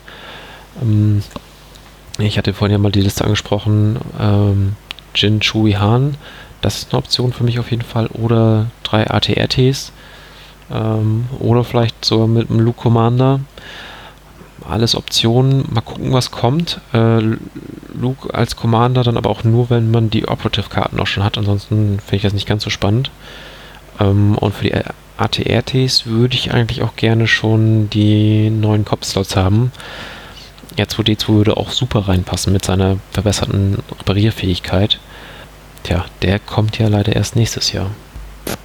Ja, und ja auch die neuen, also die Klone und die Separatisten werden ja dann auch vielleicht schon eine eine Möglichkeit. Muss man mal sehen, wie sie sich so darstellen mit so wenig Einheiten zu Anfang. Bin ich gespannt, ob man da in Oldenburg was von erwarten kann. Also mhm. in hohen Platzierungen. Johannes, du hattest jetzt ja noch in der Gruppe äh, den Link reingehauen zur Meisterschaft in Polen, in Danzig. Hast du vor, dahin mhm. zu fahren? Ich habe auf jeden Fall Bock. Also ich bin, ich weiß ja schon, also immer so nach einem großen Turnier kriege ich meistens immer noch Lust auf mehr und ich hatte auf jeden Fall Lust hinzufahren. Mal gucken, ob sich da irgendwie eine Gruppe bildet, Mhm. die da gemeinsam hin, hin, hin, hinfährt. Äh, an sich wäre ich da auf jeden Fall dabei. Muss ich, muss ich mal schauen, ob da irgendwas anderes geplant ist. Ähm, also ich, glaube, ich, muss- ich, will, ich will auf jeden Fall die Zeit nutzen, wo es mir jetzt im Moment so viel Spaß macht und äh, ich wollte, wollte auch sehr, sehr gerne zur NRW-Meisterschaft, aber dann musste einfach irgendeiner, irgendeine meiner Schwestern musste natürlich genau an dem Tag heiraten, äh, dass ich da dann äh, leider nicht äh, antreten kann. Hm, konnte leider auf meinen Wunsch nicht verlegen. äh, nee, also, kein Spaß. Ähm, ja, ist, ist halt so, ne? Geht bei mir auch mal vor. Na klar. Ja, ähm, ich hatte dann geguckt, so, ah, Polen, wenn man dann in Halle wohnt, ist ja schon mal wieder näher dran als von Hessen. Äh, tja, da sagt mir Google, acht Stunden Fahrt. Hm. Okay, und ich bin vorher dann schon ein ganzes Wochenende weg ähm, bezüglich Oldenburg. Wahrscheinlich werde ich, äh, weil Familie und Freunde da ist, werde ich ja vier, fünf Tage das Wochenende sein und meine Frau hat schon gesagt, sie hat, ähm, will vielleicht gar nicht mit, will, will noch was anderes erledigen. Dann werde ich in dem Monat nicht noch ein Wochenende irgendwo hinfahren. Und ähm, da sie jetzt äh, die neue Arbeit in Halle anfängt, denke ich auch nicht, dass sie dann gleich im zweiten Monat eine Woche Urlaub einreicht, dass wir uns Danzig angucken können, weil das wäre durchaus interessant. Also ich wollte Danzig auf jeden Fall mal sehen. Ja. Ähm, ja, und dann auch gesehen, Flüge ist auch so ein Problem. Ähm, also egal, ob jetzt ob man in Leipzig einsteigt oder Erfurt, man fliegt irgendwie erst nach Frankfurt oder München und von dann dahin. Naja, also ich werde wohl nicht dabei sein, aber ich hoffe, du findest ein paar Leute und kannst dann mal ein bisschen davon erzählen, wie es halt in Polen läuft. Ja, wäre auf jeden Fall wahrscheinlich eine coole Erfahrung. Mhm. Ja, die, also aus anderen Systemen, äh, insbesondere War Machine, da habe ich halt auch durchaus mitbekommen, dass die echt gute Spieler haben. Oder ich, ähm, ja, die können gut zocken, glaube ich, ja. ja, auch 40k waren die äh, auch immer ein Thema. Ähm, Wenn es da um, es gibt ja dieses großes Teamturnier. Mhm. Ähm, genau, auch, auch Herr der Ring, glaube ich. Also, Mhm. Ja, da bin ich mal gespannt. Bei, ähm, ob dir vielleicht, ein, wenn man halt häufiger miteinander zu tun hat und da Leute halt noch äh, nahe der Grenze wohnen, dann ist ja Erfurt, wenn wir da mal mehrere oder größere Turniere machen, auch vielleicht für die durchaus eine Option. mhm. auf jeden Fall. Also, weil vor allem, das wird sich natürlich anbieten, wenn wir dann da sind, auf jeden Fall ein bisschen Werbung zu machen, wenn man dann neue Kontakte trifft, dass man die auch mal nach Deutschland dann einlädt und bei uns mal mitzocken. Mhm. Ja, oder wenn die dann, dann ihre nächste Meisterschaften oder Großturniere dann auch mal an anderen Orten machen. Es gibt ja da durchaus ähm, Flugverbindungen, die schnell und günstig sind. Da kann man das vielleicht so regeln. genau. Gut, ich glaube, wir haben heute über vieles geredet. Ähm, ist eine lange Folge geworden. Habt ihr noch was zu sagen? Ich bin durch. Ich muss jetzt was essen, ich habe Hunger. Okay. Ja, seit Komplett Stunden. erledigt. Ja, seit Stunden hier gefesselt. Dann sage ich mal, bis zum nächsten Mal. Wie gesagt, ich gönne mir eine Pause und äh, ihr hört dann die Kollegen. Tschüss. Tschüss.